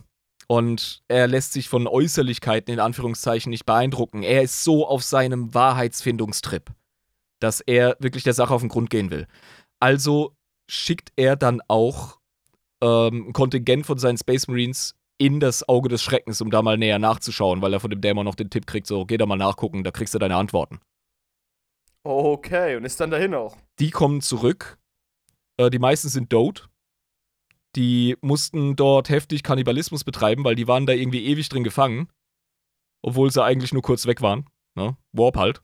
Ja, Zeit, ja, eben. Und einer seiner vertrauteren Captains, der ist auch irgendwie auffällig. Also der spricht irgendwie mit zwei Stimmen. da ist noch was anderes dabei. oh Mann, ey. Es nimmt immer alles immer schrägere Züge an bei dem. Ja, bei seiner kompletten Legion, Wirklich. ja. Und er geht sogar so weit und nimmt diesen Dämon mit auf sein Flaggschiff. Ja, du bist doch ein Engel, ja? Kommst du mal mit. Selbst der Dämon lacht ihn aus. Engel, was für, was für alberne sterbliche Begriffe. Alter, das, was ich dir zeige, das ist was ganz, ganz anderes. Hier, ich, Und Lorga so, da bin ich aber gespannt. ich will, dass du mir deine Legion gibst. Ich will, dass du mir deine Astartes gibst. Ich will, dass du dich den Göttern hingibst, die wahren Götter, etc. Und erklärt ihm den ganzen Stissel und Schissel mit, ähm, mit, mit dem Deal, den der Imperator mit den Chaosgöttern eingegangen ist, dass er quasi deren okkultes Wissen bekommen hat, mit der Bedingung, dass er der Menschheit äh, von ihnen erzählt und ihr Wort quasi verbreitet, damit sie eben im Materium äh, einen Fuß drin haben und ordentlich angebetet werden, denn die brauchen das, dass man sie anbetet. Das wissen wir ja. Aber der Imperator hat sich gesagt so, Psych! Weißt du, die Hand hingehalten und dann so wusch weg. Ja? Hat sich mit dem Wissen verpisst und seine Primarchen gebaut. Ja, genau. Das Mhm. hatte ja äh, zum Effekt, dass sie die Primarchen schon im Kindesalter in diesen Pots in alle Winde verstreut haben, etc. Wir kennen die Story. Genau, weil sie mega pisst. Ja. Mhm. und all das bekommt Lorga erzählt. Er bekommt auch von den Elder erzählt und von ihrem Fall und davon, wie schwach sie waren und wie äh, unweise, dass sie sich nicht den Göttern ergeben haben. Und es sei jetzt die einzige Hoffnung für die Menschheit, sich mit, ja, man kann es nicht anders sagen, seinen Frieden mit der Hölle zu machen. Ähm, eine Symbiose mit dem Warp und dem Chaos einzugehen, weil sie sonst von den Xenos verschluckt werden würden. Und so argumentieren, dass, so argumentiert das der Dämon vor Lorga. Genau. Okay. Und Lorga akzeptiert das einfach so, die Argumentationsweise, oder ist da ein bisschen skeptisch? Ja, er ist rhe- rhetorisch natürlich auch nicht auf die Fresse gefallen. Er stellt eine Menge Fragen. Er schluckt nicht einfach so alles. Aber er wird dann doch überzeugt, beziehungsweise bleibt ähm, ganz hörig, weil der Kern, womit du Lorga kriegst, ist einfach die Tatsache, dass der Imperator gelogen hat. Das muss man einfach so sagen. Er, Ja, ich meine, er hat auch gelogen. ja, er hat gelogen, was die Realität des Universums betrifft. Er hat gelogen, was Religion oder was Götter angeht. Nur, ha, Und, und das konnte er nicht akzeptieren, ja. Weil, ähm, eigentlich weiß ja dann Lorga, dass sein göttlicher Weg gar nicht der falsche Weg ist, dass der Imperator ihm das nur verschweigen wollte und allen anderen Leuten auch verschweigt, aber Lorga schon seit Kolchis, schon von ganz am Anfang, eigentlich niemals auf dem Holzweg war. Und das wurde jetzt für, für ihn bestätigt, quasi. Dass er immer recht hatte. Ja, also was das angeht, auf jeden Fall. Aber womit ich mir schwer tue, ist die Argumentation, die Menschen müssen sich mit Chaosgöttern und Dämonen vereinigen, um Das gegen die Xenos sicher zu sein. Also genauso gut ähm, könnte die AfD sagen, wir müssen mit, äh, keine Ahnung, Blood and Honor, Hammerskins und sämtlichen Neonazis Europas gemeinsame Sache machen, damit wir nicht von Mecklenburg-Vorpommern überrannt werden. Ne? Also, es ist alles äh, sehr fadenscheinig, die Ar- Argumentation. Da gibt es auch keinen Sinn. Vor allem äh, auch dieser, dieser Zwang der Assimilation, der wird ja dadurch gar nicht erklärt. Man könnte ja auch zusammen gegen die Xenos kämpfen. So, äh, aber egal. Gut. Ja, aber der Modus operandi von Lorga ist nach wie vor Glaube um Glaubenswillen. Seine Form von Wahrheit ist nicht die imperiale Wahrheit, sondern die Tatsache, dass es etwas gibt, das anzubeten ist, das nicht stofflich ist, das ewig ist. Und da, so viele Dinge, die er in seiner alten Religion, in der er erzogen worden ist, sind technisch gesehen richtig. Ja. Meine ich ja, genau. Also Mhm. technisch gesehen ist es äh, wahr. dass Menschenseelen in die Anderswelt gehen. Das ist korrekt. Und ja, es gibt sogenannte Nichtgeborene, also Wesen des Warps. Das ist auch richtig. Und es gibt Götter. Korrekt. Alles korrekt. Nur stelle ich mir da jetzt die Frage, sind das wirklich die Dudes, die anbetungswürdig sind? Ich glaube, sein Ding ist eben die Wahrheit. Und da ist es egal, ob das anbetungswürdig oder moralisch okay ist, was die machen, oder es sind halt die wahren Götter. Und was willst du da als Sterblicher gegen sagen? Das, willst du sagen, ich akzeptiere das? Das ist nicht? der Punkt, an Weiß dem die Struktur institutionalisierter Religion einen sowas von, äh, keine Ahnung, beiseite wirft, dass die Moral einfach liegen bleibt. Weil spätestens bei dem Ritual, spätestens bei dieser Barbarengesellschaft, hätte man sich sagen sollen, ja, nee, so vielleicht nicht. Also klar, der Imperator ist ein blutrünstiger Warlord, er ist ein Schlechter, das ist vollkommen klar, und er hat gelogen, das ist richtig. Aber wenn du ihn denn schon als Gott siehst, denn in Lorgas Augen ist der Imperator ein Gott, weil er so mächtig ist, ja, und er ist fucking mächtig, also ja. man kann das nicht bestreiten. Dann hast du ja die Wahl. Aber ja, gut, wir sind eigentlich, äh, eigentlich bin ich jetzt gerade ja. in die Philosophie-Runde gesprungen, dabei möchte ich noch ein paar Worte über die Wordbearer verlieren. Bitte, bitte, mach das. Nun, die Wordbearer waren ja als äh, Imperial Heralds, waren sie ja im Grunde so die Antireligions-Streitmacht. Äh, ja, der, der atheistische Stoßtrupp quasi. Ja, das waren Ikonoklasten. Also die haben religiöse Bilder, Kirchen, Priester, alles Mögliche entfernt und verdichtet. Und Lorga hat es hingekriegt, in seiner Zeit mit der Legion so nach und nach die von Terra stammenden ähm, umzuerziehen und die, die er von Kolchis rekrutiert hat und zu Astartes gemacht hat, vollkommen in der Religion zu erziehen. Und so gab es dann eben auch einen Kulturaustausch, verstehst du? Ja, okay, das verstehe ich schon. Aber ich frage mich, wie er das ähm, so unfassbar gut geschafft hat. Ich meine, er ist ein Primarch, klar. Dementsprechend auch unfassbar rhetorisch begabt und unfassbar intelligent. Deswegen wird er ja schon seine Mittel und Wege gefunden haben. Aber diese, diese maximale Überzeugungskraft einer kompletten Legion, das erstaunt mich schon sehr. Er ist ihr Primarch, er ist ihr Genvater und du hast es gerade selber gesagt, er ist der Prediger, er ist der Redner. Ja? Also das Charisma und die Redegewandtheit von Horus sind ja eigentlich unerreicht. Aber Lorga hat eigentlich seine die meiste Zeit nichts anderes gemacht. Während so Dudes wie Jagatai Khan und, ähm, und, und äh, Lehman Russ die Schwerter geschwungen haben, hat er Bücher gelesen und gepredigt. Also der hat das einfach drauf. Ja, ja das ist sein Shit, das ist sein Ding. Mhm. Und die Wordbearer, die wurden dann eben als solche bezeichnet von ihm, als er seinen großen, also als er quasi im großen Kreuzzug dann weitergemacht hat nach dem Fall Monarchias. Und er hat sie eingeschworen auf dieses, nee, wir sind und bleiben religiös. Das, äh, Und das haben alle auch akzeptiert ja, dann irgendwann. Ja, absolut. Vor allem nach der krassen Demütigung durch den Imperator. Die waren mit ihm auf einer Linie. Die haben das ja miterlebt, ja. Und die fanden das alle mega scheiße. Ja, klar. Ja, die haben sein Lied gesungen. Die haben gesagt, wenn uns einer vorwärts bringen und der Wahrheit näher bringen kann, dann ist es der Lorga und das ist unser Primarch und gut ist. Und dementsprechend waren sie dann auch äh, bereit, alle, naja, es gab ja noch nicht den Begriff Heretik, aber alle abweichenden Handlungen zu tolerieren und auch mitzutragen, die Lorga dann eben dann äh, begeht, weil er ja ihr Primarch dann ist. Deswegen ergibt es auch völlig Sinn, dass die einfach auch seinen Befehl befolgt sind ins Auge des Schreckens zu fliegen und halt generell bei allem dabei zu wohnen, bei den ganzen Sachen. Auf jeden Fall sind die Wordbearers die erste Legion, die wirklich ans Chaos fällt. Man denkt immer erst an die, ähm, nicht die Lunarwus, wie hießen sie, die Sons of Horus, ja. Aber tatsächlich waren es die Wordbearers. Und Lorga ist der Initiator der Horus Heresy, des Bruderkrieges.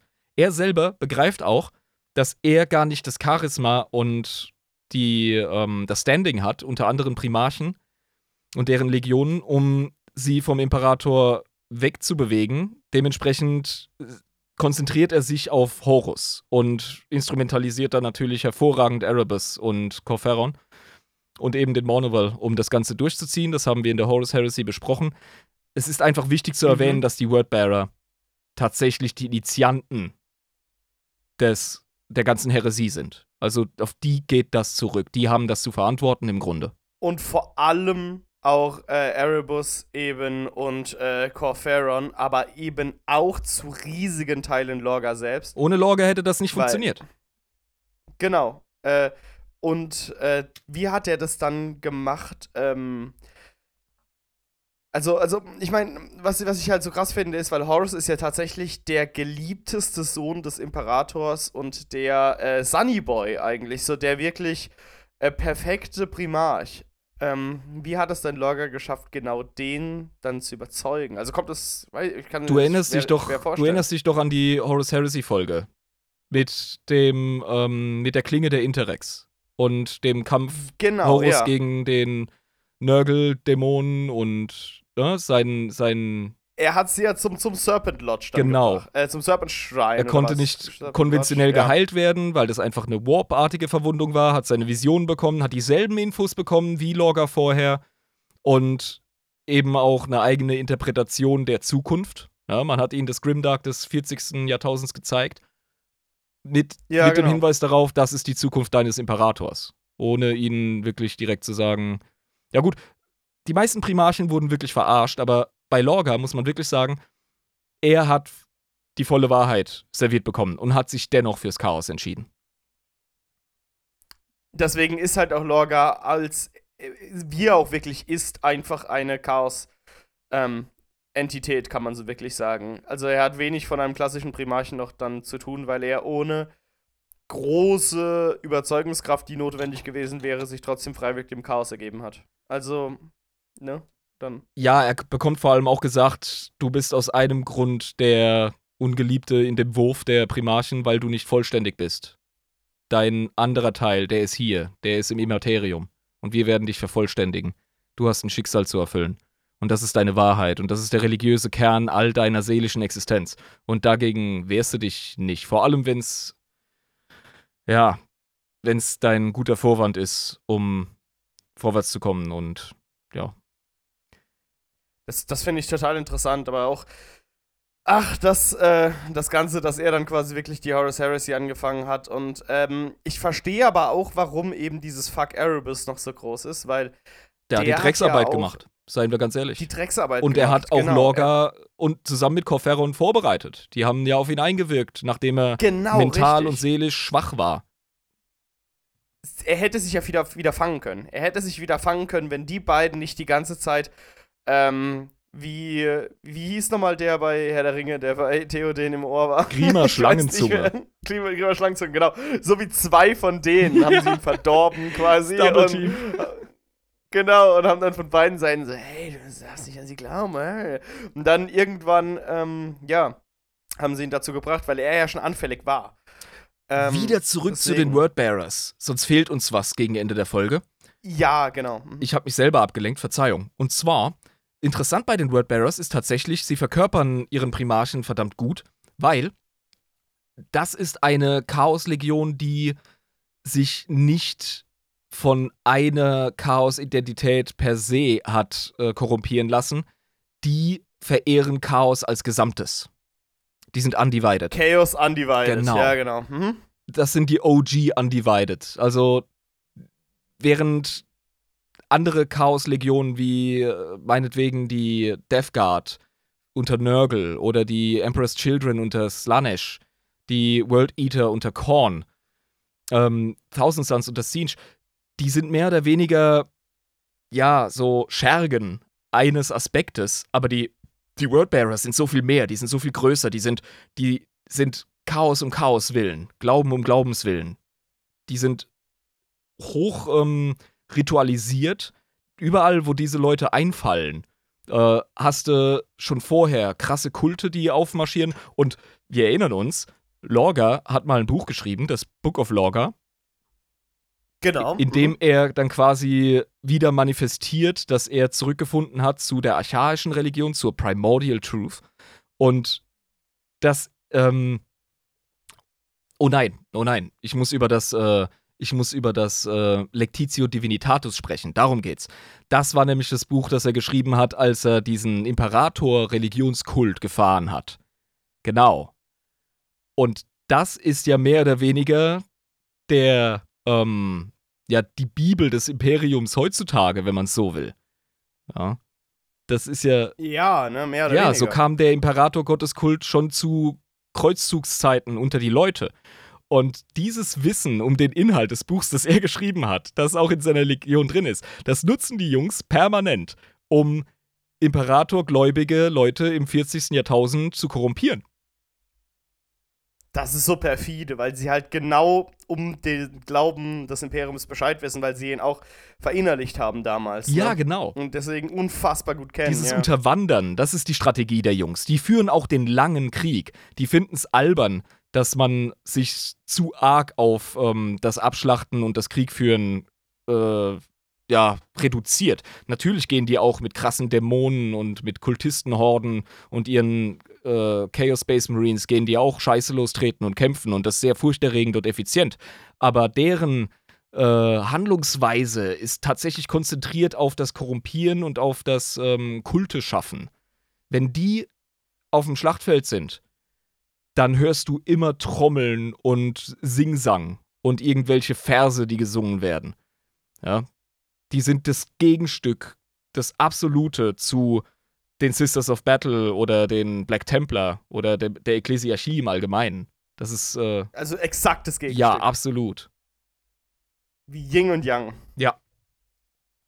Ähm, ist es so, die Primordial Truth, die du angesprochen hast, Mhm. das war ja auch bei Eisenhorn Xenos, ich will das jetzt nicht spoilen, falls irgendjemand die Folge vorher sieht, bevor sich die Person quasi dann die Folge über Eisenhorn anhört. Aber ähm, da wurde ja auch quasi über sowas ähnliches gesprochen von, von ein paar chaos Ja, sicher, ne? natürlich, ja. Und das, und das ist immer noch in aller Munde bei, dem, bei den Chaos-Leuten, dieser Primordial Truth, diese allgemeine Wahrheit, diese Ja, diese ursprüngliche Wahrheit. ursprüngliche Wahrheit. ja, genau. Damit catcht das Chaos auch die Leute wahrscheinlich, ne? Genau mit diesem, mit diesem Glaubenssatz. Mit ja, dieser- mit diesem Label. mit der alten Wahrheit. Mhm. Genau, mit, dem, mit diesem Label. Okay, und das kommt von Lorga tatsächlich, dieses Label auch. Ähm, ja, ich glaube, den Begriff lernt er von dem Dämon, mit dem er da sich unterhält. Okay, gut, aber da, dadurch ist es durch die, unter die Menschen gegangen. Weil ich fand das interessant, weil das so in dem Buch so hervorgehoben wurde, als darüber gesprochen wurde. Da, gefriert einem so wirklich ja. die, die Bluten in den Ja, Adern, ja. So, so, weil das so, ne, ja. Das ist ein ganz wichtiger Begriff in 40k, wenn wir uns mit Chaos beschäftigen. Ganz klar. Der wird immer wieder vorkommen. Okay, finde ich super interessant. Gut. Ähm, und dann sind die quasi dadurch, dass sie so äh, Chaos Undivided sind, auch seine Legion, die Wordbearers, ähm, quasi die ursprüngliche, tatsächliche, allumfassende Chaos-Legion der Space Marines, die tatsächlich ganz früh schon am Start war und wirklich alles akzeptiert, was im Chaos passiert, weil das eben die wahren Götter sind und die wahre Wahrheit und die althergebrachte Wahrheit und die deswegen dem folgen. Sie repräsentieren das schonungslos. Sie haben natürlich auch ihren, äh, ja, ihre Konkurrenz zu anderen Legionen. Die haben zum Beispiel einen ziemlichen Beef mit der Alpha Legion. Und Finde ich auch super interessant, Ja. ja, dass die, das ist so ein Chaos-Legion. Weil, weil du hast ja auch vorhin gesprochen, es gibt vier, die tatsächlich einem äh, Chaos-Gott unterstehen. Dann hast du quasi die Wordbearers. Dann hast du die Night Lords, die ja auch irgendwie was ganz anderes fahren wieder. würde ich als Renegade Und- Astartes bezeichnen, ja. die nicht wirklich dem Chaos unterliegen, ne? die einfach irgendwie machen. Und du hast die Iron Warriors unter Perturabo. Und das ist auch so ein komisches Chaos-Ding, was ich auch nicht richtig einordnen kann. Ja, Aber, die werden wir ja. uns auch nochmal genau anschauen. Aber das ist das Schöne an den Heretics, die sind oft so ihr eigenes Ding. Die schwer einzuordnen sind, aber Ja, man, ne? ganz genau. Ja. Genau, und äh, wie gesagt, ähm, Wordbearers sind kein Witz. Das äh, ist im Grunde der ultimative Heretic. Und jeder einzelne Chaos Astartes der Wordbearers ist auch eine Art Priester. Also die sind alle unheimlich geschult im Okkulten, was Rituale angeht, damit sie in jeder Situation halt irgendwo äh, einen Ritus durchziehen können, um Macht zu konzentrieren, eventuell einen Dämon zu beschwören, etc. Also die arbeiten wirklich ganz, ganz, ganz viel mit Hexerei und mit ähm, Chaos-Shenanigans und Kultismus und Riten einfach, ja.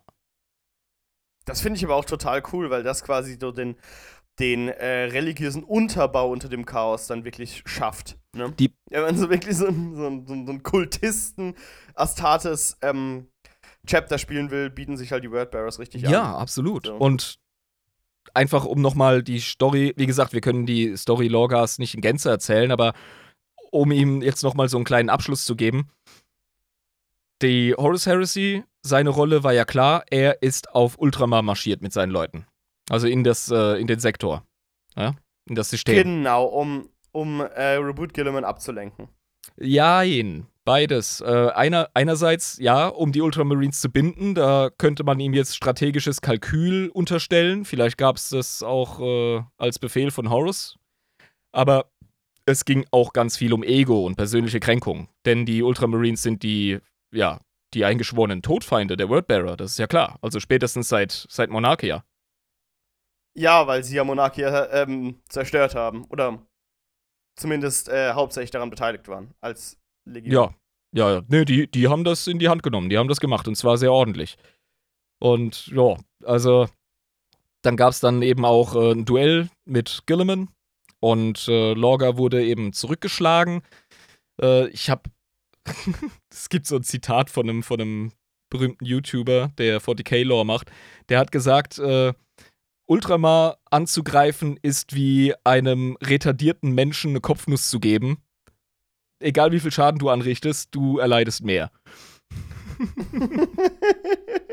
Makaber, ja. ja. Und genau das ist passiert. Und Lorga ist wieder zurück ins Auge des Schreckens gekommen, hat dann aber für seine Mühen eine ziemlich coole Belohnung bekommen. Er ist nämlich zum äh, Demon Primarch aufgestiegen. Er wurde zu einem Dämon. Und das ist er jetzt immer das noch. Ist er jetzt noch, ja und der schwurbelt okay. im Warp durch die Gegend, wird allerdings gejagt von ähm, äh, Raven Guard Dude Corvus Corax. Der wird von Corvus Corax Ja, Mann. Okay. Das heißt, die beiden geben sich eine erbitterte äh, Jagd durch den Warp. Ja, genau. Krass. Und wie kam das, also ich glaube, da können wir jetzt auch heute nicht mehr darauf zurückkommen, warum gerade Corvus Corax und was genau nach der Belagerung von Terra passiert ist, weil da ist ja so viel Lore noch, ja, ja, ja. die man ähm, um jeden einzelnen Primarch noch hunderttausend Mal stricken könnte. Ich glaube, da brauchen wir wieder für jeden einzelnen Primarch eine eigene Folge, um zu gucken, was genau die dann wirklich gemacht genau, haben. Genau, darauf können wir eingehen, wenn wir über die Raven Guard sprechen. Das ist nämlich wieder so ein Mosaikstein. Wenn wir, das, wenn wir den legen, dann müssen wir außenrum wieder fünf legen. So. Und das wird zu komplex, deswegen lassen wir es einfach lieber direkt ja. und können dann wieder wann anders drauf einspringen. Weil man merkt schon wieder, wir sind jetzt schon wieder äh, eineinhalb Stunden drin und haben quasi nur einen Primarchen, ein, eine Legion nur seit der Entstehung bis zur Horus Heresy besprechen können. mehr, mehr, ist halt nicht drin. Ne? Ja, und das, Weiter kannst du nicht das noch nicht mal ansatzweise vollständig. Also Lorga Versteher und Liebhaber und Wordbearer-Fans werden auch mit dieser Folge nicht ganz zufrieden sein. Aber wir sind ja auch ein Lore-Podcast für Einsteiger. Und ich denke, dass wir jetzt tatsächlich es geschafft haben, ein bisschen näher hinzuschauen. Vor allem eben auch Lorgas Motive und seinen Werdegang ein bisschen zu skizzieren. Auch wenn ich persönlich, man wirft mir ja auch im, am Stammtisch in Discord und in unsere Community permanent vor, dass ich ein unverbesserlicher Loyalist sei ich versuch's, ja, ich versuch's, Leute. Ich versuche mich wirklich auf die gefallenen Primarchen einzulassen. Aber bei Lorga habe ich mir jetzt natürlich ein Beispiel ausgesucht, da wird es sehr schwer, moralisch zu argumentieren. Also da hast du mit äh, Mortarion hast du weniger Mühe, mit Angron hast du weniger Mühe. Ähm, die wirklich verarschen und beschissenen, wie jetzt zum Beispiel auch Magnus, der kein, äh, kein einfaches losgezogen hatte die tragischen gefallenen Primarchen, die sind einfacher nachzuvollziehen. Bei Lorga muss ich ganz ehrlich sagen, er ist wahrscheinlich der bösartigste aller Primarchen. Durch seine Entscheidung. Und wurde auch. Ja. Wurde auch durch seine eigenen Entscheidungen zum bösartigsten. Ja. Aber das passiert mit Kindern, die man den ganzen Tag prügelt. Leute, geht gut mit euren Jungs und Mädels um. Wenn ihr Kinder habt, ja, äh, macht's nicht wie Corferan. Ohne Scheiß. Da kommt nur Muckefuck bei raus. Was ich da auch wirklich äh, zusammenfassend noch am Ende sagen kann zu der Folge. Ähm, es ist total interessant, jetzt aus dieser Perspektive über Lorga gesprochen zu haben, weil wir haben den, muss man zugeben, bei der Horus Heresy ähm, Folge so ein bisschen als Dummkopf auch äh, dargestellt, so, also nicht direkt, aber du weißt, was ich meine. Ähm, wir haben ihn ziemlich blöd so dastehen lassen. Ja, definitiv. Genau, als wäre einfach nur von Erebus ähm, irgendwie überzeugt geworden und wäre komplett wie der hirnloseste Idiot, einfach so dem gefolgt, so, Hä, du sagst es jetzt also, Erebus? Ja, Ja, dann wird das wohl so stimmen. Wirklich, wir haben so das Bild gezeichnet von einem Logger, der ein unbeschriebenes Blatt ist äh, oder sei und total beeinflussbar und nebendran halt einfach die ganze Zeit Erebus so evil, evil, evil, evil, evil, evil und er so, wisst ihr was, ich bin jetzt böse. Was halt voll dumm wäre, auch wenn das tatsächlich so geschrieben worden wäre. Aber das ergibt jetzt auch ein bisschen mehr Sinn, wie wir das quasi jetzt aufgeschlüsselt Ja. haben. Ja. Sehe ich ähnlich. Gut, dann würde ich sagen, Irm, äh, lass jetzt einfach noch mal ein schönes Getränk öffnen und wir schmeißen unseren Xenotron 1000 an, oder? Ja, können wir es sehr gerne machen. Äh, ich bin jetzt gerade ein bisschen was am Scrollen dafür. Ja, ich glaube, ich bin. Ich habe die Maschine hier jetzt. Ja, das Terminal ist offen. Dann würde ich sagen, wir öffnen erstmal ein Bier und dann können wir die Maschine anschmeißen. Ja, ne? genau. Wir müssen ja erstmal dem Maschinengeist zuprosten. So. Ah, Zischklack. So. Dem Maschinengeist alle Ehre erweisen erstmal. Mm. Mhm. Auf den Omnisier. Einen Schluck. Auf den Omnisier. Und dann ziehe ich mal an der Schnur. Mach das. Ja, ein bisschen rostig die Kiste heute. So.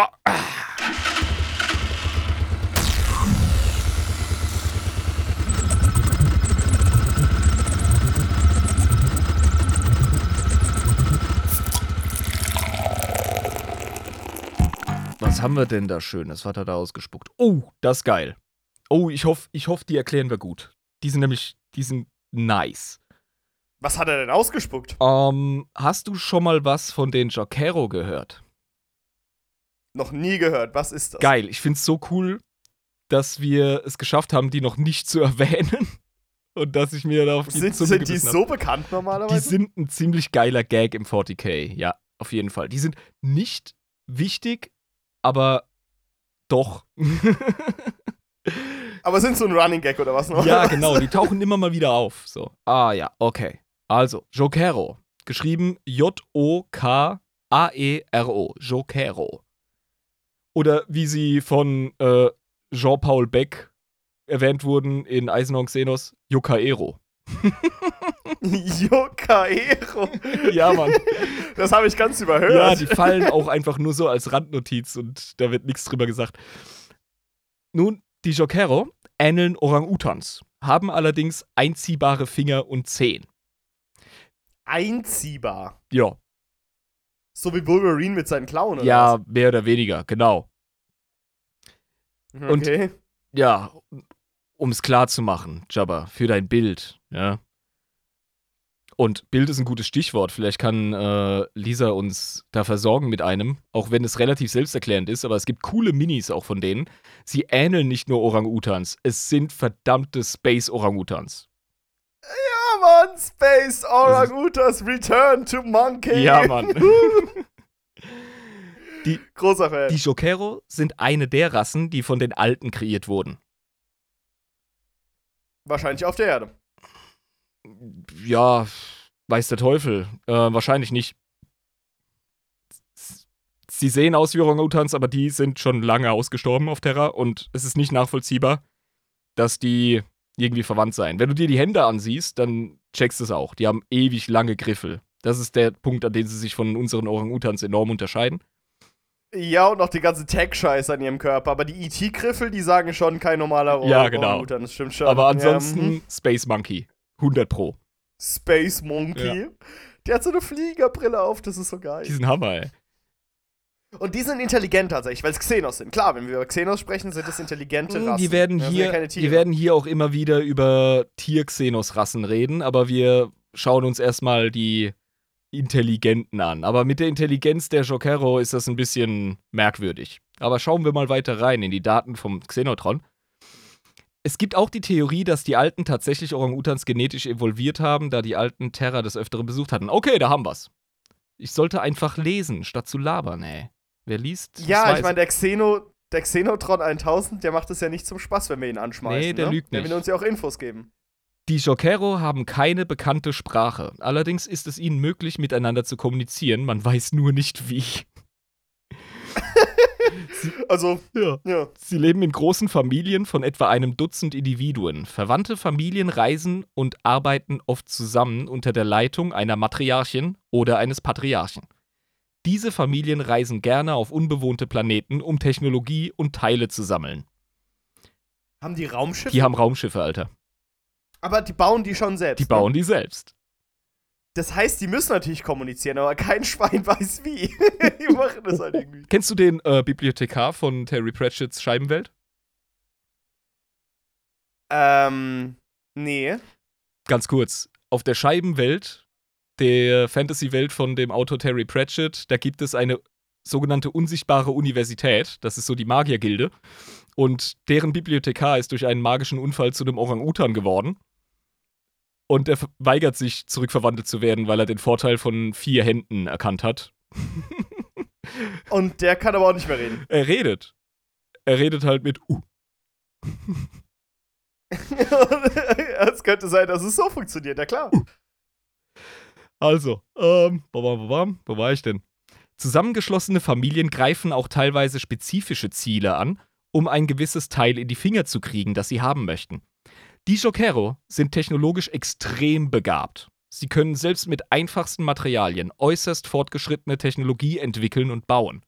Sie sind dafür bekannt, immer neue Erfindungen zu basteln oder vorhandene Technologie zu verbessern. Außerdem haben sie eine besonders starke Obsession damit, Gerätschaften zu miniaturisieren, sprich kleiner und handlicher zu machen. Okay, aber was, aber die sind doch größer als Menschen zum Beispiel, ne? Nicht unbedingt, nein. Aber die würden dann quasi menschliche Technologie einfach verkleinern. Ja, die, die stehen drauf, Sachen einfach kompakter zu machen. Die haben so, weißt du noch, bevor es Smartphones gab, wurden Handys immer kleiner. ja genau. Ja, es gab so dieses Rumgepimmel unter den äh, Tech-Companies, wer das kleinste Handy bauen kann. Irgendwann konntest du es dir quasi ins Ohr stecken.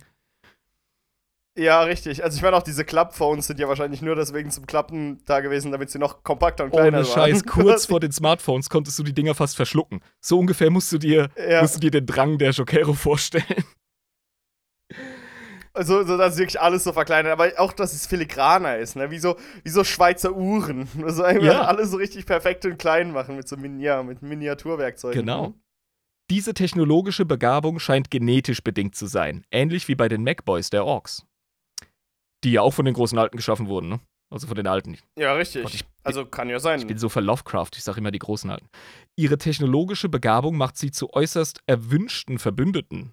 Sich mit einem Jokero zu verbünden ist allerdings ein schwieriges Unterfangen, da man sie weder überzeugen noch sich mit ihnen verständigen kann.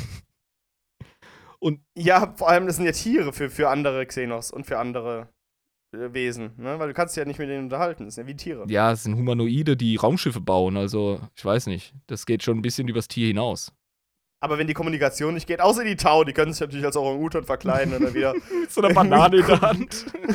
Banane in der Hand, uh, uh, uh, oder wird das schon funktionieren? Höheres Uh.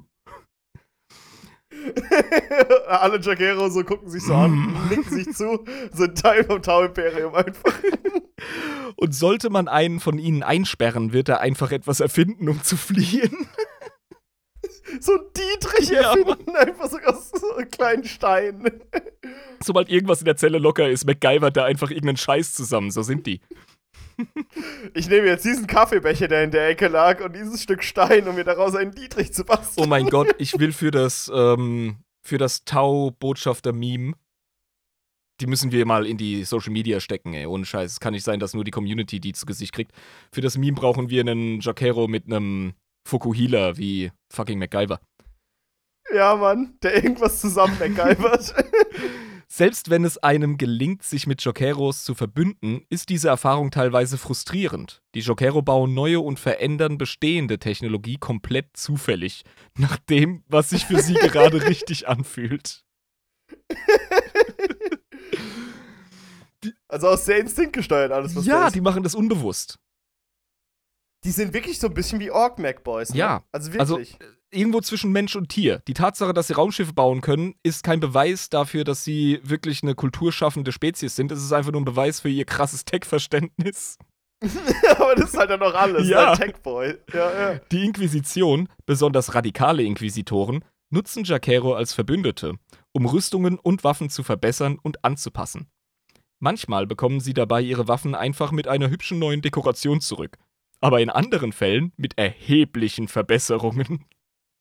Naja, weil du kannst denen ja nicht mitteilen, was du genau haben Ja, willst. eben. Du gibst denen aber die Waffen und die machen halt irgendwas damit. so, auf gut Glück. Aber das müssen doch wirklich nur Radikale sein. Ich kann mir kaum vorstellen, dass irgendwelche anderen Inquisitoren außer Radikale freiwillig mit Xenos Es zusammenarbeiten. gibt Jokero, wie gesagt, als Miniatur und die gibt's halt oft als, ähm, als, als Sidekick von einem Inquisitor. Krass, Ja. dass die das machen. Ja, du.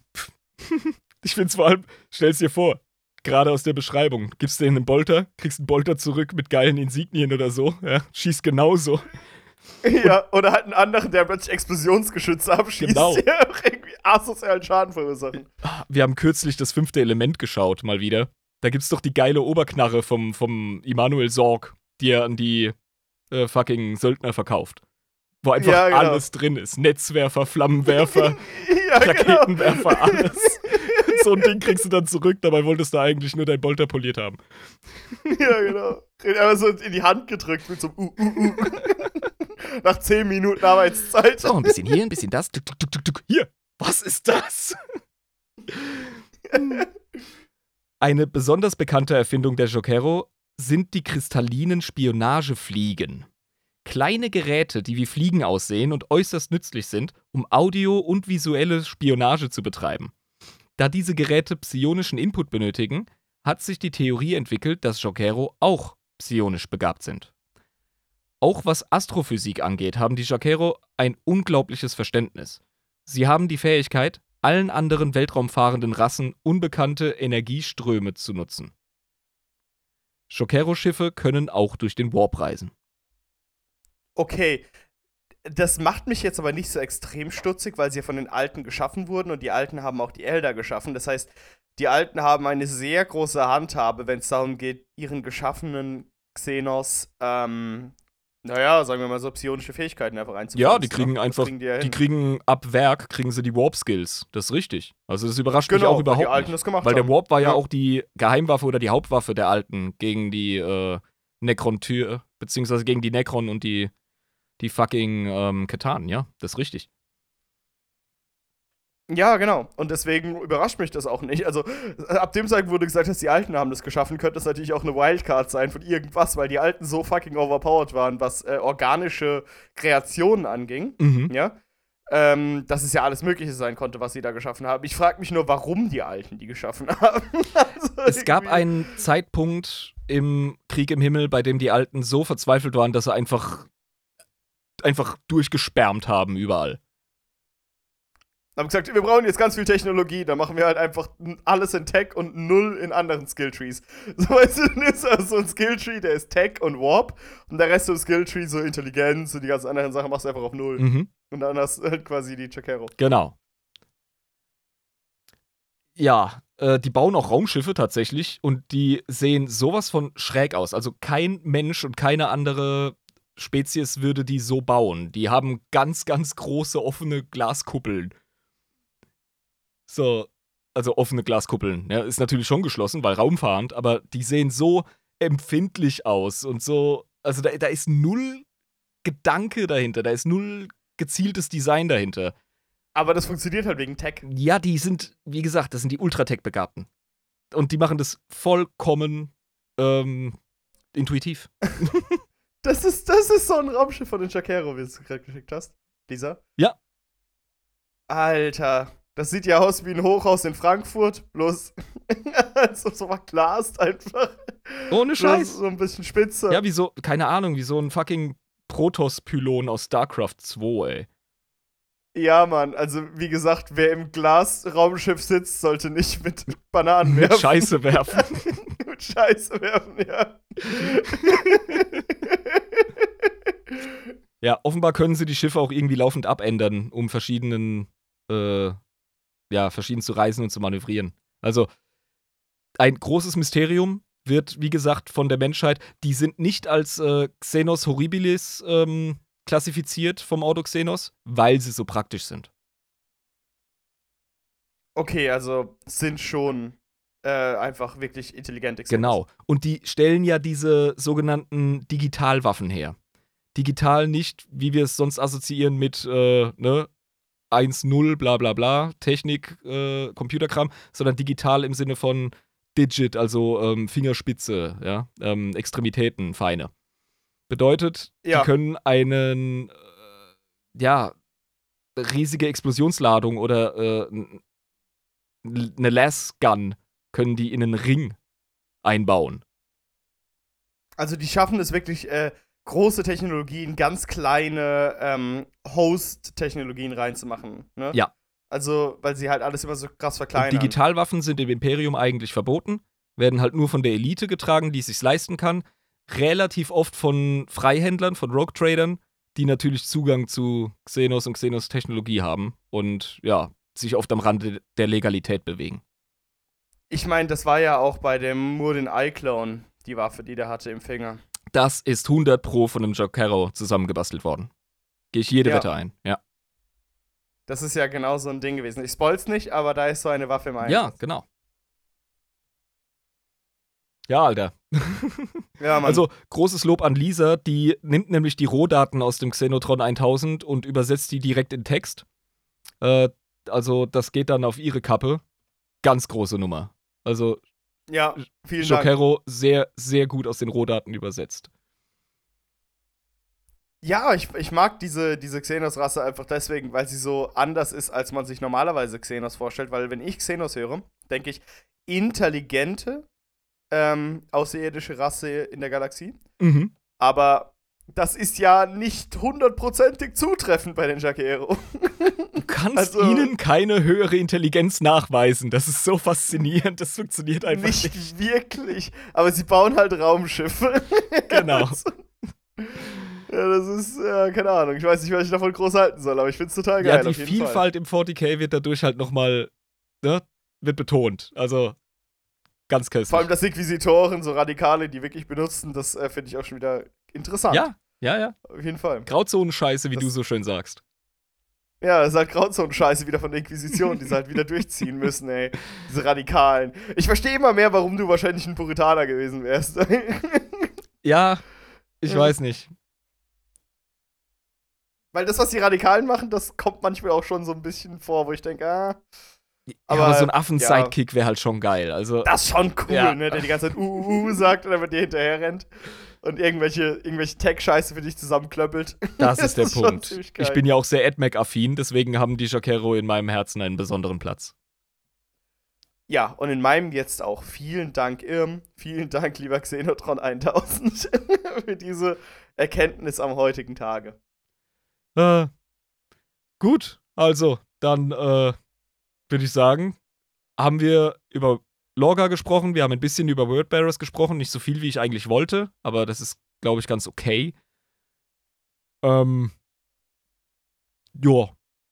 Gibt es denn noch irgendwas, was sagen- dir, was dir unklar ist, was dir auf der Zunge liegt, was äh, noch oder können wir, können wir abschließen? Ich würde sagen, wir können abschließen. Wir sind jetzt auch schon lang drin in der Folge, ne? Man will es ja nicht übertreiben immer. Wir haben ja auch äh, alle andere Dinge zu tun. Gehe ich mal davon aus. Also wir beide jetzt nicht, äh, aber die Leute, die sich das jetzt anhören, die wollen wahrscheinlich auch manchmal gerne zum Ende kommen der Folge. Deswegen sage ich, meine Freunde, das war die neue Folge von Adeptus Inepris über Lorga. Es war total interessant, sich anzuhören und mal äh, reinzublicken, was wirklich in seinem Kopf vorging, was tatsächlich seine Herkunft war, wieso er zu so einem äh, Chaos Undivided Typ geworden ist und auch seine äh, Legion. Ich wurde trotzdem nicht so extrem viel schlauer, aber ich glaube, das ist auch der Punkt bei Lorga, ne? Weil er ja an sich so ein religiöser Dude ist und deswegen ist es total schwierig ist, sich in seine Intentionen reinzudenken. Aber wir sind auf jeden Fall der Wahrheit über die ganzen Fraktionen und über die äh, Beweggründe im Warhammer 40k-Universum ein Stückchen näher gekommen. Ein kleines Stückchen, ein Zentimeter näher gekommen mit dieser Folge. Babyschritte, lieber Ähm, Jabba. Immer die Babyschritte. Babyschritte. So muss das sein.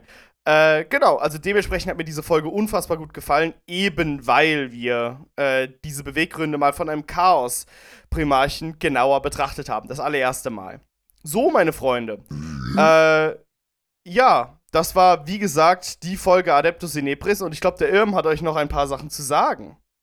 Mir bleibt eigentlich nicht viel. Äh, seid fleißig mit den Hausaufgaben. Zieht euch den Nightlords Roman Seelenjäger mal rein, wenn ihr Bock habt. Ich werde es auf jeden Fall machen, weil ich habe eine Folge abzudrehen. Und ja. Ansonsten.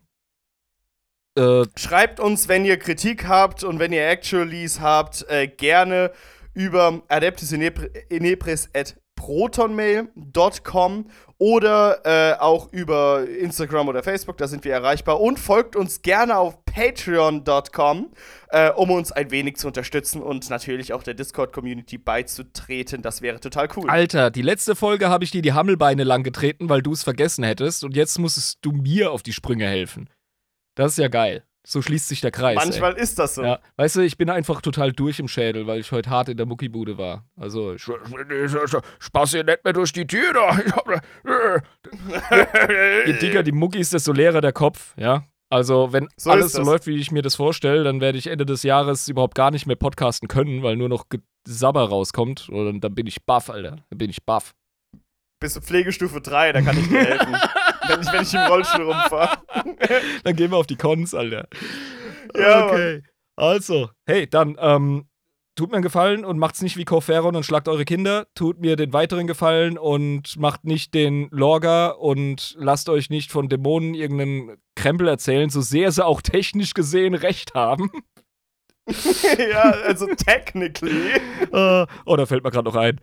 Als es hieß so, ja komm, gib mir deine Legion, Alter, bla und überhaupt. Und so, hm, wirst du, wirst du ihnen schaden? Und der Dämon guckt ihn an und sagt, ja. und ich denke mir so, und Lorga so, oh, okay. Lorga, du dumme Bitch. Nee, der ist, also, der Mann hat Ziele. Es ist in Ordnung. Es ist okay. Ich verstehe ihn besser. Ja. Also, ja. Gut, wir haben ihn alle jetzt besser verstanden. Ja. Adeptus Inebris, haut rein zieht euch die nächste Folge nächste Woche rein. Wir sind wie immer für euch da. Ähm, schaut auf dem Patreon vorbei. Wir freuen uns riesig auf euch. Und ich sag mal, hier ist jetzt ein Ciao angesagt. Jetzt ist Feierabend. Tschüss.